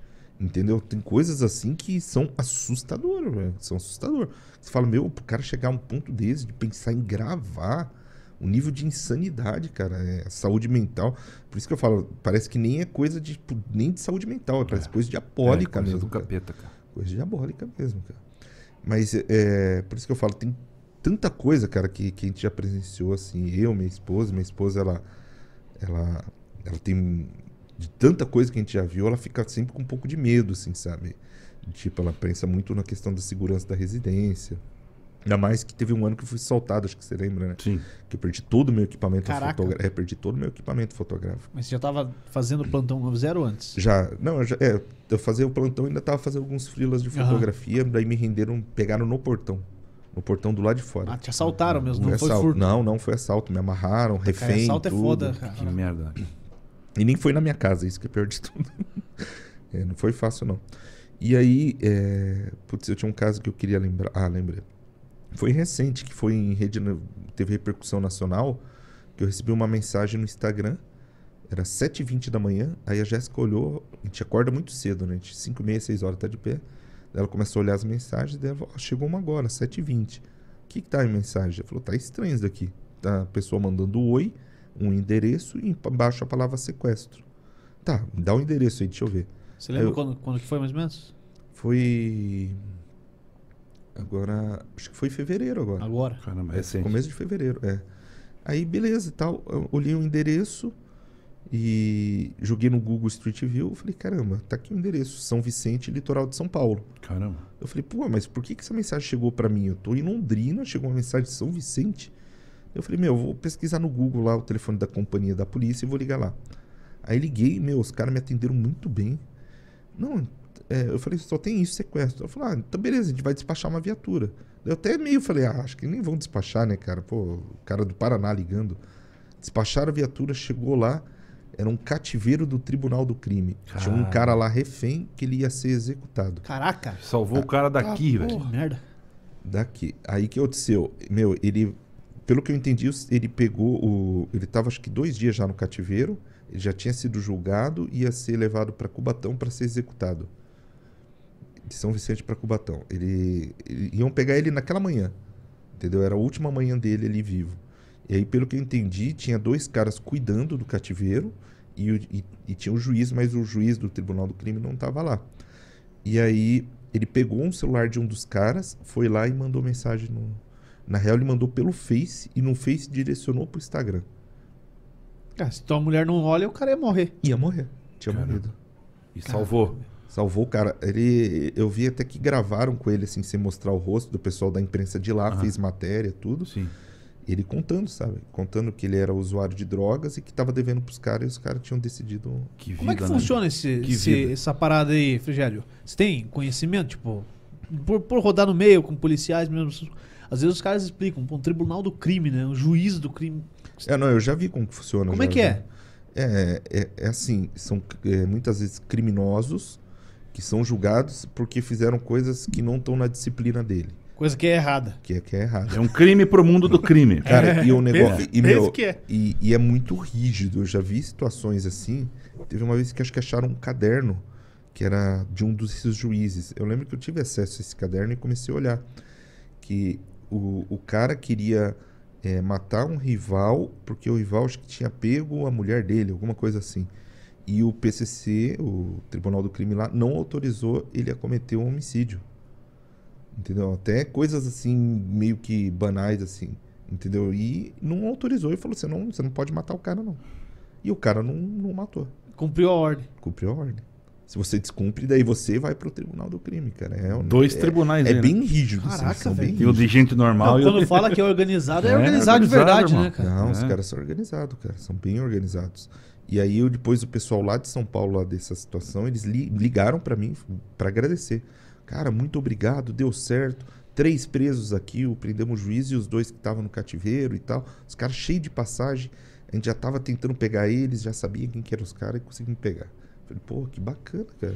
E essas paradas, cara, não te dá medo? Eu lembro na época, o Alborguete tava nem aí, foda-se. Cara, Mas não te dá medo, assim, do cara falar, porra, o cara é culpado lá de estar me, me prejudicando no meu Não, trampo porque, aqui meu, e tal. Meu, primeiro, É, só estragou Sabe o que a que eu ponto de imaginei? venda do cara lá. É, na estragou SIC. minha não. biqueira, porra. Fudeu não, meu porque ponto. assim, ó, ali ah, eu vi a casa lá depois. Eles tinham acabado de alugar aquela casa. Eles tinham alugado e estavam morando ali há pouco tempo, ali usando pra isso, entendeu? Só pra isso. Outra coisa, meu, os caras têm eles têm que fazer os corre dele. Você acha que o cara vai perder tempo? Por causa, meu. Primeiro, a culpa é de quem tava cuidando. Sim. O cara que tava cuidando que deixou o, o outro pegar o celular pra mandar mensagem, velho. Vacilou. Vac- cara, vacilo é do cara, não, meu. Eu não tenho culpa nenhuma. Bem cuidado tava, hein? Tá bem O cara cuidado. pegou o celular do outro e conseguiu fazer. Mas assim, é...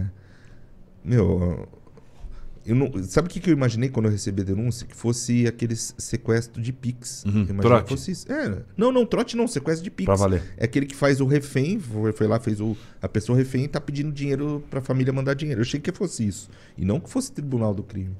E aquela coisa, não, meu, eu, eu não posso ignorar as denúncias que a gente recebe. Teve Sim. denúncias já muito boas, assim, que, meu, teve desfechos sensacionais, cara, sensacionais. Teve uma que era uma quadrilha de, de roubo de carro, cara. E eles estavam, eles tinham recém montado um QG lá em Fazenda Rio Grande.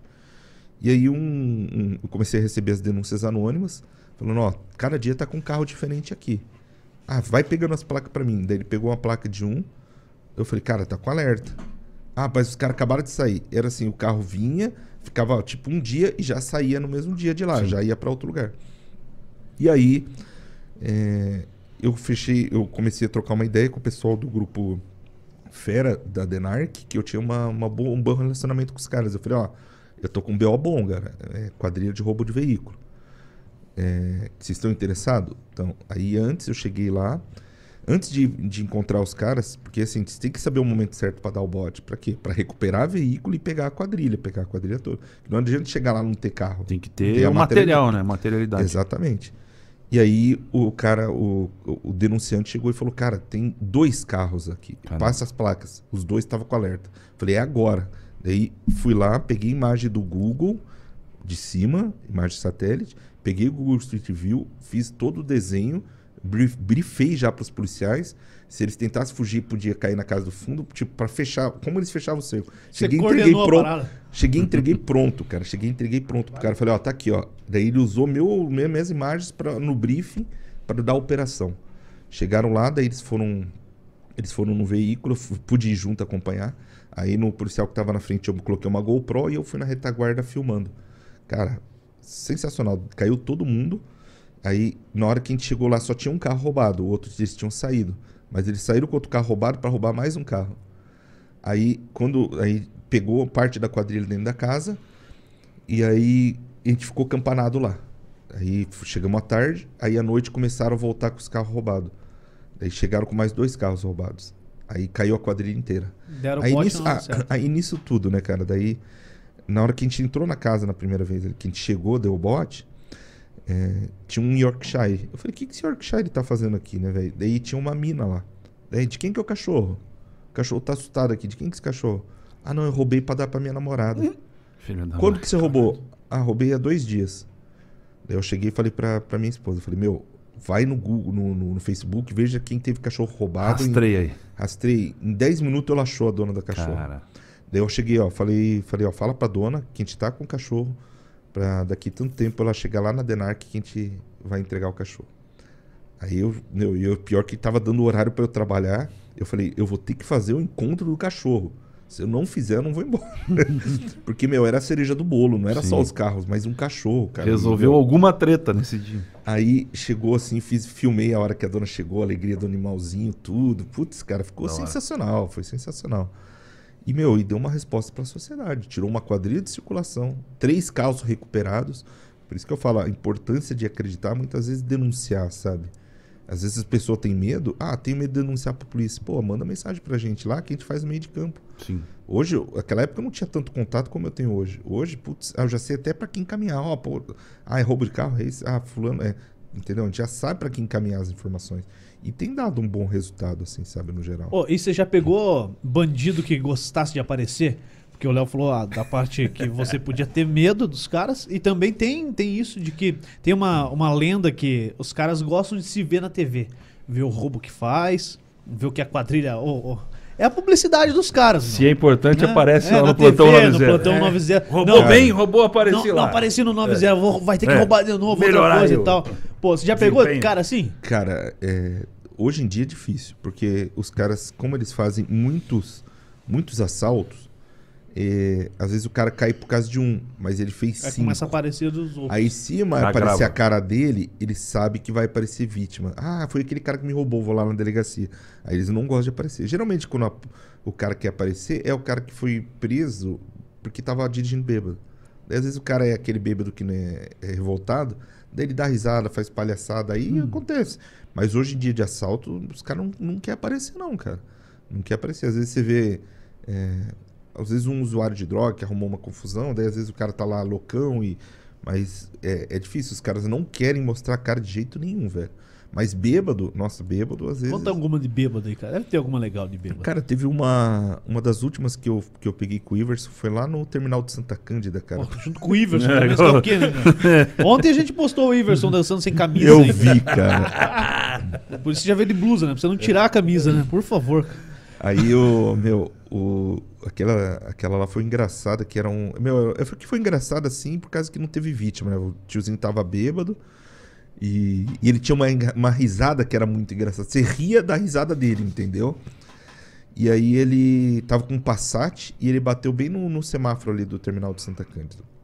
Aí, tipo, ele não se machucou, não feriu ninguém, graças a Deus, né, cara? E aí ele chegou lá, ah, o senhor tá vindo da onde? Ah, tô vindo da igreja. Daí ele primeiro falou, ah, o, senhor, o Ivers perguntou, o senhor bebeu? Eu falei, não, não bebi não, não, não tomei não, não tomei não. Aí ele fez o bafômetro, deu o resultado, aí o Ivers falou, ah, o senhor bebeu sim, né? O senhor tomou o vinho do padre. E ele, ele dava risada e zoava, cara, nossa. Mas aí você vê a falta de noção, né? Não era, pelo que eu lembro, assim, não era a primeira vez que ele já era preso dirigindo embriagado, cara. Eu falo, pô, que sorte que não, não- Tudo bem que é até engraçado, meu, mas é um problema sério, velho. É Sim. um problema sério, porque, meu, se fosse uma criança na calçada, sabe? Mas é. Há um que. A, a Jéssica mandou mensagem aqui, ela falou bem assim: ó, tem, esses dias a gente recebeu uma mensagem de um hacker que tava derrubando o site da Urbs. Ele falou: Ó, vou derrubar o site da Urbs porque. Pra vocês? É. O cara mandou? É, ele manda como anônimo, né? Ele Aham. cria uma conta lá no Twitter e Passagem só tá avisa. muito cara, tô revoltado.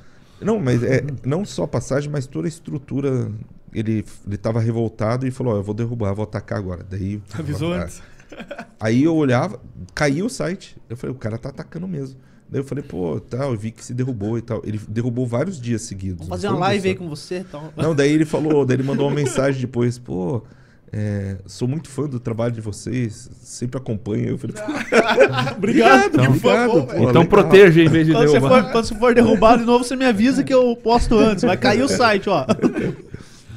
Cara, mas tem, tem muita coisa, cara. Ah, teve um, um caso que eu, eu- que eu falo assim, né? A gente vê tanta coisa ruim, mas às vezes algumas coisas assim dão, dão certo, né? Teve um. ah, alguns anos atrás que eu, eu tava indo. Era, acho que era um domingo de manhã. Tava indo pro Parque Barigui, tava indo eu, minha esposa e minha filha. Eu tava na Manuel Ribas, quase esquina com a Jacarezinho. Eu vi uma mulher caída na rua e um carro do lado. Eu falei, putz, atropelamento, vou dar o primeiro atendimento aí. Daí eu liguei o alerta, né, pra não ter risco de ninguém atropelar ela. E, e falei pra minha esposa, ó, fica no carro aí e tal, e fica de olho, né? E daí na hora que eu cheguei em volta, o filho tá desesperado, não era atropelamento, a mulher tinha infartado. Cara, E ninguém fazendo nada. Tipo, putz, a mulher já roxa e ninguém fazendo nada lá. E ele desesperado, pelo amor de Deus, ajuda minha mãe, ajuda minha mãe, tal, tal, tal. Daí eu peguei, comecei manobra de reanimação. Massagem cardíaca, massagem, massagem, massagem. Aí eu falei pro cara, meu, a gente tá perto do, termina- do quartel do Pilarzinho. Liga 193, não liga 192, porque às vezes a ambulância do SEAT vem pra assumir a massagem. Eles não, não, não é eles cuidam de trauma, clínico é SAMU. O ideal é chamar o SAMU, mas como como tava perto o quartel ali, eu falei, eles vão chegar muito antes que o SAMU.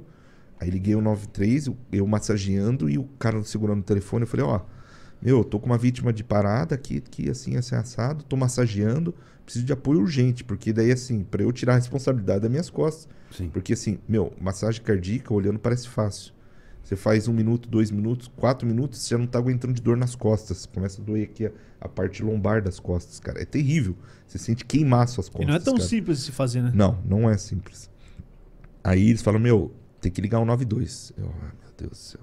Aí ligaram o 92, eu falei, ó, seguinte, tô com uma vítima de parada, pá, pá, pá, pá, pelo amor de Deus, manda rápido aqui. Já tô há tanto tempo massageando.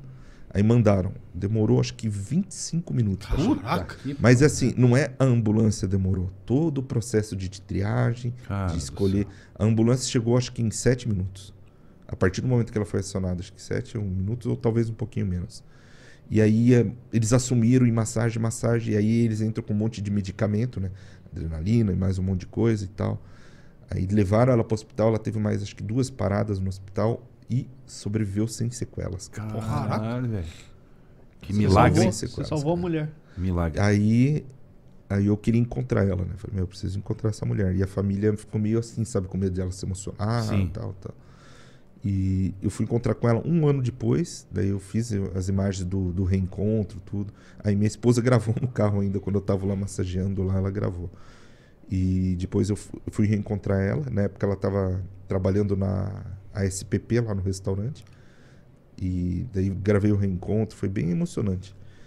E ela faleceu de ataque cardíaco. depois. Caramba. Acho que do- do- dois anos depois. Dois ou três anos Te deu uma depois. dela sobrevida teve- pra É, ela. teve uma segunda chance. Ô, e, Ah. e- e aí discute-se muito a ética jornalística, né, cara? É, pô, e não só jornalista, mas a ética como um todo, porque você pega lá um acidente na linha verde onde a pessoa pega o celular e sai no meio dos acidentados ali filmando, filmando, não faz nada. Eu falo, É, pô, e aí você, você como um profissional da área, tua mulher filmou no carro, mas não sei se você pediu ou não, mas pelo que você conta Não, não, foi real, nem pedido, é, nem o- sabia o que que era. Na real, eu falei assim, ó, E- fica esperta do tipo. É porque o que, que eu imagino sempre? Meu, eu tava descendo do carro pra uma situação que eu não sabia o que estava Aham. acontecendo. Falei, se for um assalto? Vai acontecer. Sim, Porque, Sabe por quê? Porque já teve ocorrência de eu chegar e, e dar aquela filmada geral e o autor do crime tá no local. É. Já derrubei o crime assim. De filmar, tá, ter acabado de acontecer o negócio, o autor tá no local e identificarem o autor, o participante, porque ele tava ali ainda. Daí minha, minha, minha desconfiança é essa. Falei, vai que é alguma Sim, coisa, sim. algum crime. Mas, sabe? é, mas, mas assim, é, não pegar o celular pra filmar, ou a filmadora em si, é, primeiro momento, mas lembrar que tem que acionar um. né? Depois, cara, é. depois pode filmar, depois que você já fez tudo que estava ao seu alcance ali pra salvar a vida. É, pô, aí sim, aí entra a parte do jornalista, que pode ser o primeiro a filmar e tal. Mas se você chegasse ali e filmasse, ó, a mulher morreu aqui. Tá morrendo ah, aí. Tá morrendo aí, você tá vendo ela morrer aí, ó. Pô, dá view pra caralho, mas. E daí? Cara, não, eu falo, pra tua consciência não vale a pena, cara. Não vale a pena. Eu, eu, eu sempre falo assim, tem que pensar sempre na vida. É, depois eu prefiro perder 10 matérias e, e arriscar tentar salvar a vida de alguém, cara. Porque, meu, não tem preço. Eu vou falar pra você, não tem preço. Depois de saber que você conseguiu fazer diferença na vida de alguém, cara. Isso é, não tem matéria que, que vale a pena. Nem prêmio, cara, não vale a pena, cara. Porque vida é vida, velho. Se eu deixo ali, a pessoa morre. Se eu ignoro e a pessoa morre. Entendeu? É uma responsabilidade, ainda mais quando você tem conhecimento. É, ah, mas eu não tenho conhecimento para socorrer. Mas você tem conhecimento para sinalizar a via. Porque principalmente quando é acidente, ainda mais em rodovia, a chance de acontecer outros acidentes são muito grandes. Então, primeira coisa, presenciou um acidente, olha para ver se está bem sinalizado, se não tá, sai desesperado que nem um louco sinalizando a rodovia. Porque Com o que quantas tiver vezes... também, né? É, perigoso. Cê- o maior exemplo, aquele acidente na 277 São José dos Pinhais, que tinha acontecido um primeiro acidente, aí não sinalizaram adequadamente, veio aquela carreta e fez um strike, matou um Desgraça. monte de gente. Falta de sinalização. Por isso que eu falo, viu? Tenta fazer alguma coisa para ajudar. Ah, vamos sinalizar, vamos desviar o trânsito, vamos orientar o trânsito, entendeu? Pô, ah, galho dois- de árvore serve pra sinalizar, ou alerta, ou. Cara, é, é, é aquela o coisa. que tiver, né, Frigério? é, eu, eu já vi gente assim, tipo, ah, a pessoa tá passando mal, ah, a pessoa tá em risco, e o cara simplesmente ignorar, ah, não, eu vou fazer meu trabalho aqui. Pô, não é assim, cara. Não é assim, sabe? Teve um, um outro acidente na região central que eu tava duas quadras e eu ouvi no, no rádio, falou, pô, um acidente, uma colisão envolvendo dois carros. Falei, pô, tô duas quadras, vou, vou dar uma olhada ali. Na hora que eu cheguei, uma van tinha dado em cheio, uma van com pacientes da saúde tinha dado em cheio num, num golzinho. O gol é, destruiu o gol, a passageira do gol tinha sido ejetada, estava inconsciente no chão, e a van tombou com todos os pacientes dentro. Cara, na hora que eu olhei, eu falei, caramba, que carro, que colisão carro-carro aqui. Quem ligou lá, ligou completamente equivocado. Estavam mandando uma única ambulância. Aí eu olhei, eu olhei pelo vidro assim, vi que tava cheio de paciente, tudo ali um em cima do outro. Liguei pro bombeiro falei, cara, preciso de prioridade, mande várias ambulâncias, acidente com múltiplas vítimas, tem vítima inconsciente, manda o médico, manda bombeiro, manda tudo que vocês tiver. Entendeu? A diferença, o que faz Saber a pessoa informar. ligar, ligou, entrou como uma colisão envolvendo dois carros, estavam mandando uma única ambulância. Aí nisso já mudaram tudo. Daí o que, que eu fiz? Quebrei o para-brisa, ranquei toda a parte do para-brisa para acessar as vítimas. Algumas estavam conseguindo sair. E aí eu vi que tinha uma criança presa pelo braço e tinha duas vítimas presas. É, que ela, a van tombou, aí uma ficou com o braço e a outra acho que ficou com as pernas presas. E aí começaram a chegar as primeiras equipes, eu já corri para orientar. Eu falei, ó, temos duas vítimas presas aqui embaixo, as outras vítimas estão todas fora e temos uma vítima inconsciente aqui na calçada. Quer dizer, o bombeiro já chega, ele já sabe o que mais ou menos ele tem que fazer. Ele não vai ficar tipo, pensando, perdendo tempo pensando o que, que ele precisa fazer. estrutura, né? Exatamente. Ele já chega, opa, já tem isso, então já sabemos quem que a gente tem que priorizar. Aí nisso a gente foi é, abrindo espaço dentro da van, eu junto ali tentando ajudar. E, e daí falou, meu, vamos tentar levantar a van para liberar o braço da criança. Cara, pegamos uns 5, 6, cara. Força, força, força. E nem mexeu a van, cara. Caraca. Nem mexeu. Era, não era aquelas vans bem grandes, sabe? E aí, tipo, não, vamos ter que. Aí eles falaram, ó, a gente precisa que você saia e tal, quem pode deixar quem te assume. Beleza. Aí eu fui no carro, peguei o equipamento e daí comecei a fazer registro. Aí você vê. Aí que eu pensei, ah, ah, agora não tem mais o que eu fazer aqui, tá entregue, entendeu? E por incrível que pareça, a mulher que tava no gol que tinha sido ejetada, ela saiu praticamente ilesa, cara. Eu não sei como. Ela apagou na batida, destruiu o gol, ela caiu na calçada e, e depois ela recobrou consciência e tava ilesa. Aí eu como- acho que a criança tinha sofrido fratura no braço e a outra que ficou presa pela perna, fratura na perna. Mas assim, foi uma ocorrência bem complexa. Mas, meu, é aquela coisa. Eu não, no momento desse, cara, não passa nem na minha cabeça pensar, ah, vou fazer imagem. Não, preciso tentar ajudar essas pessoas que estão nesse momento de dificuldade, cara. Acho que todo mundo deveria fazer isso. Não- ah, porque não, não é, não é obrigação minha. Não é questão de obrigação, cara. É conhecimento. Dá pra ajudar alguma coisa, entendeu? Cara, e eu, eu fico bravo. Se eu vejo assim alguém filmando assim, tipo, gente ali que tá em sofrimento ali e tal, pessoa com celular, eu esculacho. Falo, meu, você tá filmando, vaza né? daqui, cara, sabe? Pô, por que, que o cara vai filmar isso? Pra jogar em grupo de WhatsApp, cara? É. As pessoas- Não existe é. utilidade pra isso, né? Exatamente. Exatamente, cara. E eu, eu gostaria que todos os profissionais fossem assim, sabe? Pô, vamos chegar, pô, quem trabalha, quem trabalhou comigo sabe que eu sempre fiz isso. Pô, chegamos, não tem ambulância ainda. Pô, deixa eu lá ver como que tá a vítima. Deixa eu ver lá se eu consigo fazer alguma coisa. Sempre fiz, eu sempre trabalhei assim. E é o correto, cara. Não deveria ser só porque eu tenho conhecimento, deveria ser por parte de todas as pessoas que chegam numa ocorrência. Sim. Tem muita gente que olha ali, opa, deixa eu já pegar o celular aqui, deixa eu filmar. Ah, já ligou para um bombeiro? Ah, ainda não. Ah, mas por que que você está filmando? Sem o número. O cara não sabe nem o número do Cara, bombeiro. é, não, não sabe nem o número. É, é triste isso, sabe? É, é uma realidade triste, sabe? E quando vê isso aí, você é tranquilo pra você? Tipo, ficar de. consegue dormir tranquilo? Ver lá a cena de crime, ver acidente. Cara, quando São eu cenas chego pesadas, assim, ó, né, ó, cara? por exemplo, para trabalhar, quando eu tô trabalhando e, e eu tô vendo a cena, eu tô focado no trabalho. Eu tento focar o que, ah, pô, tá bom o foco, luminosidade, não tô expondo alguém aqui, pô, vou tentar preservar a imagem aqui. Tipo, você se foca no que você tá fazendo a partir daquele momento e esquece do, do tipo, ah, pô, tem um corpo ali, ah, vou ficar olhando. Não, eu, não, eu nem faço isso, sabe? De ficar olhando muito. Eu nem gosto de olhar, sabe? E quando a imagem tá muito forte, assim, ah, putz, ah, pô, coisa é, é- é pesada, nem perto eu não chego, cara. Eu não gosto nem de chegar perto. Tem gente que fala, ah, vou ali. Não, pelo amor de Deus, cara. Você tem que pensar assim, tipo, vou expor o cara ali. O cara tem família, velho. Tem família, entendeu? É complicado. Sim. E aí, Léo, quer saber algo Quero, mais? cara. E histórias de arrepiar assim, mano. Tipo, ah, locais cabreiríssimos. meu, meu, tem- O Léo É, gosta da, É, o, das coisas. a noite tem mistérios que o dia desconhece, já diria o Dalborg. É, Essa cortina tinha que ser vermelha pro Léo, cara. É, Aquelas coisas assim que você vermelha, olha e cara. fala, cara, que arrepio, velho, que loucura é essa? Teve uma ao vivo. Cara. Ao vivo. Ao vivo? Na Quer mais época uma que eu água e fazia-? Eu quero, quero Pegar uma pra você. Na época que eu fazia live pra. Putz, qual que era? Ah, não, acho que era o Periscope. Não, antes do Periscope, eu utilizei uma outra plataforma pra fazer live. Cara, e foi uma situação assim, que era uma, uma professora de dança. Ela tinha sido sequestrada no Capão da Embuia. Aí Ela foi, ela tava, saiu da aula, ela foi pega antes de chegar no carro. Aí veda- eh, colocaram um negócio na cabeça dela para ela não ver. Rodaram com ela acho que umas três horas. Aí levaram ela. Você vai saber onde que foi.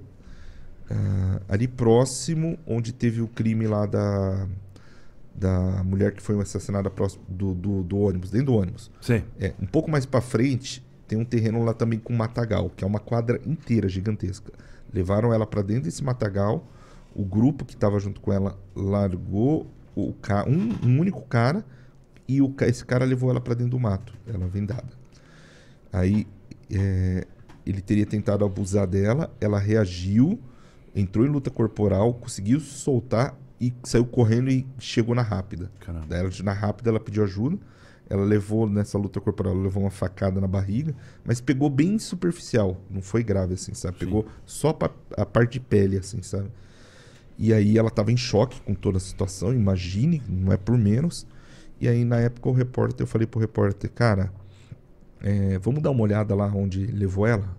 Tava de noite, mas vamos lá dar uma olhada, né? Você é louco? Não, a gente tem, não, a gente tem iluminação, né? Sim. Aí na hora que a gente entrou numa trilhazinha, andamos assim uns 10 metros, nem isso, cara. A gente achou um tipo um descampado e cheio de imagens ali naquele lugar. Caramba. Como se fosse meio que um altar ali, sabe? Sim. Um ritual. E aí eu falei, meu, que, que negócio é esse? Por que, que o cara trouxe ela logo aqui? Será que seria um, algum ritual, né? E aí eu resolvi abrir uma live. Aí eu mostrando na live e tal, pá, pá, pá, tal, contando a história e tal da, da mulher, até perguntando para as pessoas que estavam acompanhando a live, alguém sabe qual que é o significado dessas imagens e tal? Eu não entendo nada e perguntando para as pessoas. E aí, de repente, do lado, assim, próximo ao repórter, tinha um galho que ficava balançando sozinho. Sério, aí eu peguei e mostrei. Eu falei, cara, não tem vento nenhum, não tem mais nenhum galho balançando. E um dos galhos ficava assim, ó, Que balançando. loucura, cara. Aí a galera na live, olha ali o galho balançando. Eu falei, eu falei pro repórter, sai daí de perto, para os caras não achar que é você que tá balançando. Ele saiu e o galho ficava assim, ó. Quem que era o repórter? que tava te- Era o Daniel, Daniel Santos, que na época tava comigo. E aí o galho balançando, o galho balançando. Eu falei, meu, que negócio sinistro é esse, velho? O galho que fica balançando quando não tem vento. Que não... Aí eu mostrava na live, tipo, ó, nenhum outro galho tá balançando, só aquele ali que não parava. E aí a gente falou, meu, vamos vazar daqui e vazamos. É, tipo, deixa- cara. já gravamos aqui, vamos sair daqui. Aí teve, teve essa, teve um outro, um acidente lá perto de Londrina, que esse também. Eu, eu não. Ah, teve ó, mais duas situações sinistras assim que eu não vi e outras pessoas viram. Viram nas imagens, entendeu? Eu não vi. Que daí foi um acidente com promotores de uma banda. é, eram dois homens e duas mulheres. Eles promoviam cantores sertanejos. Eles tinham saído de um show e acho que acredito que ou eles ou o motorista do caminhão dormiu, o caminhão deu, o carro partiu no meio morreu todo mundo. E foi de madrugada e tal, e eu fazendo as imagens e tal. Putz, cena terrível, sabe? E aí tal, filmei, fui embora. Aí editei o material, publiquei na internet. E aí a pessoa falou: Nossa, passou um. Parece que passa uma pessoa andando ali em tal segundo. Aí eu fui olhar. Aí eu olhei, eu olhei, senti que passou alguma coisa na imagem. Voltei, olhei, olhei, olhei, olhei, olhei, para tentar entender o que era. Não é uma pessoa, é como se é fosse um vulto.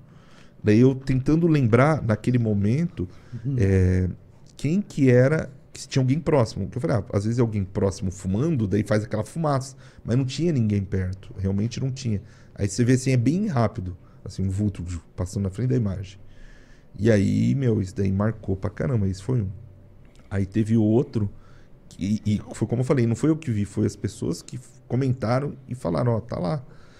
Aí teve outro que que esse teve repercussão que foi pra TV daí, que também eu fiz foto e vídeo, foto e vídeo, filmei pra TV na época pra Rede Massa e fiz foto pra mim. Nem na foto nem no vídeo eu não vi nada. Aí dois ou dois dias depois, a pessoa comentou: "Ó, tem uma pessoa no meio do mato olhando pro corpo". Caralho. Eu falei, aonde, né? Aí eu puxei, ampliei a foto. Aí eu olhei que tinha um rosto olhando para onde estava o corpo, no meio do mato. Eu falei, não, velho, não é possível. Saí de casa na hora, corri pra TV pra olhar a imagem de que eu tinha filmado. Mesma coisa, o rosto olhando pro corpo. Falei, caramba, velho. Foi no Vitória Regis daí. Aí eu fiz uma matéria sobre isso e tal, comentando. É, E, meu, e ninguém soube explicar o certo o que que era. Aí passou alguns dias, a família pediu pra retirar a matéria, mas ainda tem. Ainda tem, assim, se pesquisar no Google, ainda acha. E, e pra TV, daí eu participei na- na- no programa. Eles puxaram as imagens todas.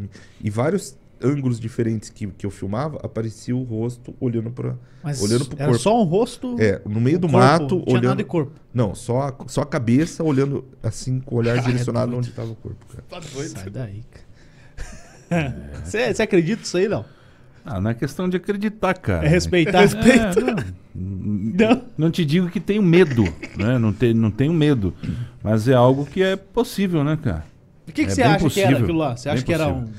Tem, é, tem um, uma- um cara que me explicou como que chama. É paraleidoama, alguma coisa assim. Falou que é o mesmo efeito, o mesmo efeito que quando a gente olha na nuvem e vê é, um formato Você do que cachorro. cria, teu cérebro Ah, que cria. Deu cérebro que. Meu, mas todo mundo viu a mesma coisa É. que, que eu não tinha visto, mas outra pessoa viu. E se você. Eu, eu até desenhei assim no, no, no computador, realmente fazer o- certinho o desenho de um rosto, um olhar, olhando para onde estava o corpo. Caraca. Eu falei, cara, é muita coincidência, né? É muita coincidência. E assim, apareceu tanto na foto como na filmagem. E nenhum dos Em dois. vários, aparece. em vários ângulos. Isso que Em é vários o- ângulos acho que é o que mais surpreende, cara. Pode Porque, ser pô, que se seja isso mesmo, pode É. ser. que- A do vulto lá, passando na frente, isso não tem muita explicação. Inexplicável. É inexplicável, porque você vê que é realmente um, um vulto que passa, sabe? Isso é inexplicável, cara. É, Gil. é isso aí. Caraca, Ó, velho. como diz o loucura. Ora Ramalho, ele falou coisa de filme, coisa É. de filme É, mesmo. filme de terror, né, cara? Tem que trazer um coveiro, um cara assim pra conversar aqui. Coveiro, coveiro é bom. É, histórias cabreiras. O Confia. Dal Negro não veio nesse dia, né? Não, deixa O quieto. Dal Negro tem que medo, Não, parada, não velho. tenho medo, eu tenho respeito. Dal Negro tem medo. É. Muito medo. No dia que o Chique Jeitoso veio aqui, o Dal Negro ficou embaixo da mesa ali. Não, fiquei aqui quietinho minha, só Fanadeira. falando a mesma coisa que eu falo até hoje. Nada. Trabalhando pouco. Ô, Frigério, tem mais alguma história bacana que você queira contar aí, que você não, tem, não contou em outros lugares? Tem, Então conta aí. tem. Tem. Essa. É, é assim, ao mesmo tempo que é. Exclusivo. Não é de se assustar, né? Hã? O Dal Negro tá indo embora já. Cara, é, é, é assim, entra. É uma situação que entra no, naquela coisa do tipo, putz, eu tô com um furo de reportagem gigantesco, mas o furo de reportagem que eu soltar pode provocar pânico na população. Olha. E aí você tem, já teve isso, velho? ETs. aí você tem uma, uma situação. Uma, não, pior que não era ET, não. E eu falei que não era pra Eu, eu falo, se fosse né? ET, eu acho que seria menos ruim. Aí você fica com aquela balança. Um puta num furo de reportagem, soltar ou provocar pânico na população? E aí? Pânico na Pânico. população. Que dúvida. Cara, eu fiquei bem dividido. Aí conversava com minha esposa, É. e aí, o que, que eu faço com essa informação? Eu tenho muita materialidade, eu tenho Cara, muita... se for real, tem que soltar, velho. Mas era real. Fazer o quê? Vai Mas lá. aí que tá, cara. É... Pode ser... é, é, Então eu vou, eu vou explicar o que, que era a situação. Você sabe que tem aqueles fóruns da Deep Web, que os caras vão lá, junto aqueles incels, aqueles caras que são Sim. perturbados, Sim. pra combinar esses ataques, esses ataques aí em escolas, essas Sim. coisas. E a gente teve acesso a um desses grupos e viu, descobriu que ia ter um ataque em Curitiba. Daí o que, que eu tinha de materialidade naquele momento? Eu tinha uma foto, um texto, e aí eu peguei e falei, ah, isso daí é foto de, de internet. O cara pegou a foto na internet e usou. Daí peguei e usei o Google Imagens para jogar no banco de- do Google lá e não achou nada. E tava lá marcado a data na foto, tinha uma arma de fogo, tinha pistola, tinha muita coisa, Caramba. muita munição. Daí tava tipo Curitiba, dia tal, e o dia que ia ser o ataque. Ele escreveu na foto. Assim, de, de caneta, sabe? Daí eu falei, cara, pode ser que seja possível. Aí eu comecei a olhar os comentários, várias pessoas incentivando o cara. "É Isso aí, vai lá, faz isso mesmo. É isso aí, tamo junto contigo. Pô, vai, vai lá, faz isso mesmo. Ele, o cara decidido a fazer. Aí, onde que ele ia fazer? Era um. Eu não, eu não lembro qual rede de cinema, mas pegava três shoppings. Qual que é a do Curitiba, a rede de cinema? Cinemark. Cinemark. Ele falou: ó, vai ser num Cinemark de Curitiba no lançamento do Coringa Caramba, cara. do filme do Coringa. E tava tendo aquela época do lançamento do filme do Coringa, tava tendo os, a- os ataques em outros países que estavam fazendo isso, dos caras invadir na sala e sair matando as pessoas. E ele tava, tinha muita materialidade indicando que o cara ia fazer isso. Aí eu fiquei preocupado. Eu falei, cara, pô, eu tô com a foto, tem o texto, tem tudo o cara falando. E aí, solto isso ou não? Eu falei, se eu soltar, não vai ninguém no cinema, velho. As mães vão segurar os filhos em casa, vai fechar O shopping. Cinemark vai te processar. prejuízo. É, não, prejuízo. não soltar. Aí o que, que eu decidi? Eu falei, cara, eu vou fazer o seguinte. é, vou entrar em contato com a polícia e vou entrar em contato com o shopping. Aí entrei em contato com o COP da Polícia Civil, repassei as situações, repassei as fotos, repassei todos os detalhes. Entrei em contato com o shopping Curitiba, com o shopping Ventura também, que também tem é Cinemark. E aí eu fui nos dois shoppings, no Curitiba e no Ventura. Tinha o Cidade também, entramos em contato e passamos por Cidade daí por telefone. E aí participei de uma reunião com toda a equipe de segurança do Shopping Curitiba, com toda a equipe de segurança do, do Shopping Ventura. E aí, meu, e eu fiquei com isso na cabeça. E aí, vai rolar ou não? A data é hoje. E aí, o que, que eu faço? Fico em casa, torcendo, esperando. Que não peguei, aconteça. peguei e fui pro Shopping Curitiba. cara. Cara, foi o maior esquema de segurança que eu vi na minha vida dentro de um shopping, cara. Os caras estavam muito bem preparados. Seguranças de colete, todo mundo preparado. Cara, os caras com olho em tudo que é lugar. Tinha policial civil por tudo, cara. Foi um esquema gigantesco de segurança. E aí eu fiquei na praça de alimentação, cara, assim. só esperando. Não, Com a matéria pronta, não, já tentando, só. não eu, eu tava tentando achar o possível autor, porque a gente não tinha uma imagem de quem Sim. seria. Qualquer pessoa naquele momento era suspeita. E aí, Aí eu você olhou contato- desse jeito pro lado pro outro, podia ser você também. Não, mas o cara já olhava. Não, mas o segurança sabia, né? Eles sabiam que eu tava participando da força-tarefa ali, entendeu? E eu em contato com os caras, ó, tipo, ó, tem um cara suspeito assim em tal lugar, tal mesa ali da praça de alimentação, ó, entendeu? E eles bem de olho nos caras que entravam dentro do cinema também. Aí, cara, deu, deu horário. Aí no que deu horário, a postagem, eu tava acompanhando o fórum, a postagem foi deletada do fórum. Caramba. Eu falei, caramba, cara, e agora? Será que vai ter? Será que o cara desistiu? Será que o cara viu o esquema de segurança forte? Aí eu pensei, qual que vai ser? Aí você tem que traçar perfil. Qual seria um perfil de um cara que faz isso? Adolescente? Adolescente, do tipo, às vezes, meio nerd, entendeu? Aí eu, meu, caiu um cara com perfil perfeito. O cara tava com roupa paramilitar, adolescente, sozinho, com uma mochila e não tirava a mão de dentro da mochila. Cara. Ele parou na praça de alimentação, ele ficou o tempo todo olhando para um lado para o outro, fone de ouvido Tipo e você. olhando dentro da bolsa. Tipo eu, mas era um cara que não, não tava participando do negócio. Cara, tava todo mundo em cima do cara. Todo mundo assim, as câmeras, todo mundo olhando só para aquele cara, porque começou a esvaziar a praça Ele e já tava passando o horário e ficou ele, e ele sozinho e com a mão dentro da mochila e olhava dentro da mochila, olhava pros lados, olhava na dentro da mochila e pros lados. Aí deu exatamente uma hora que ele ficou ali, ele pegou, saiu acelerado e foi embora. Ninguém abordou ele. Mas se a boarding não é? Aí- É processo, não, é Ah, processo. melhor um processo do que um Mas, tiroteio. mas aí que tá, ele É, pegou e foi. é, é porque assim, ele foi muito específico que o ataque ia acontecer dentro da sala de cinema. sala. Aí, assim, era importante ficar de olho nos caras que estavam entrando. Entendeu? Ele não ia fazer uma coisa aleatória, porque tinha todo um significado que era do, do Coringa e não sei o quê, entendeu? É, é. De fazer a coisa acontecer lá dentro. E, cara, isso daí. E aí foi um esquema de segurança fortíssimo durante todos os dias da sessão. E não Caraca. aconteceu nada. Eu, eu, eu, eu desconfio que possa ser aquele cara? Possa ser ele. Possa ser que ele desistiu, que ele viu o esquema de segurança reforçado? Pode ser. Porque, meu, tava muito forte o esquema de segurança. chegou a soltar a matéria? Não, nem Não fiz. soltou a informação. Não, não soltei nada. Tipo assim, eu contei pra algumas pessoas recentemente só. Isso faz. É, é só ver quando foi lançado o filme do Coringa. Já faz quanto tempo? Faz. Faz uns anos já, né? Já. Faz. Foi, acho que foi 2019, se eu não me engano. Aí eu, mesmo assim, eu fiquei com medo na época. Eu falei, meu, eu nem vou falar nada porque é capaz do cara estar tá reprimido. Dá ibope pro cara, É. velho. Não, nem questão Incentiva, não, né? é incentivar ele a fazer, entendeu? Dá palco. eu falei, ah, agora já foi, já passou alguns anos aí. Acho que o cara já tirou essa ideia da cabeça. Mas assim, cara, é, tudo. é, eu falei, eu não, não tenho motivo de dar alarde nem pro shopping.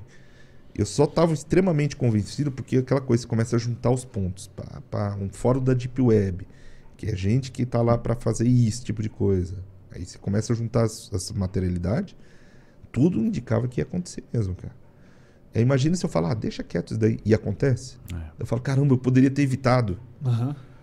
É assim, foi bom, foi bom. Foi bom assim Não, ter, por bom mais que, que não bom tenha os caras acontecido. compraram a tua ideia também, né? É. A Cara, Polícia todo Civil, mundo, esquema de meu, todo shoppings. mundo levou muito a sério. Isso que eu achei assim, interessante. É que a Tanto- partir do momento que a polícia compra a ideia, né? Vê a Exatamente. materialidade da coisa, se a polícia dá fé, todo mundo É, tem não, que e- acreditar. e, a gente cara. não tem histórico desse tipo de coisa aqui em Curitiba, né, cara? É, não tem mas- histórico, né? Mas se for analisar Mas, é, nenhum outro lugar é. que aconteceu Tinha antes, histórico, tinha histórico. Isso que é o problema, entendeu?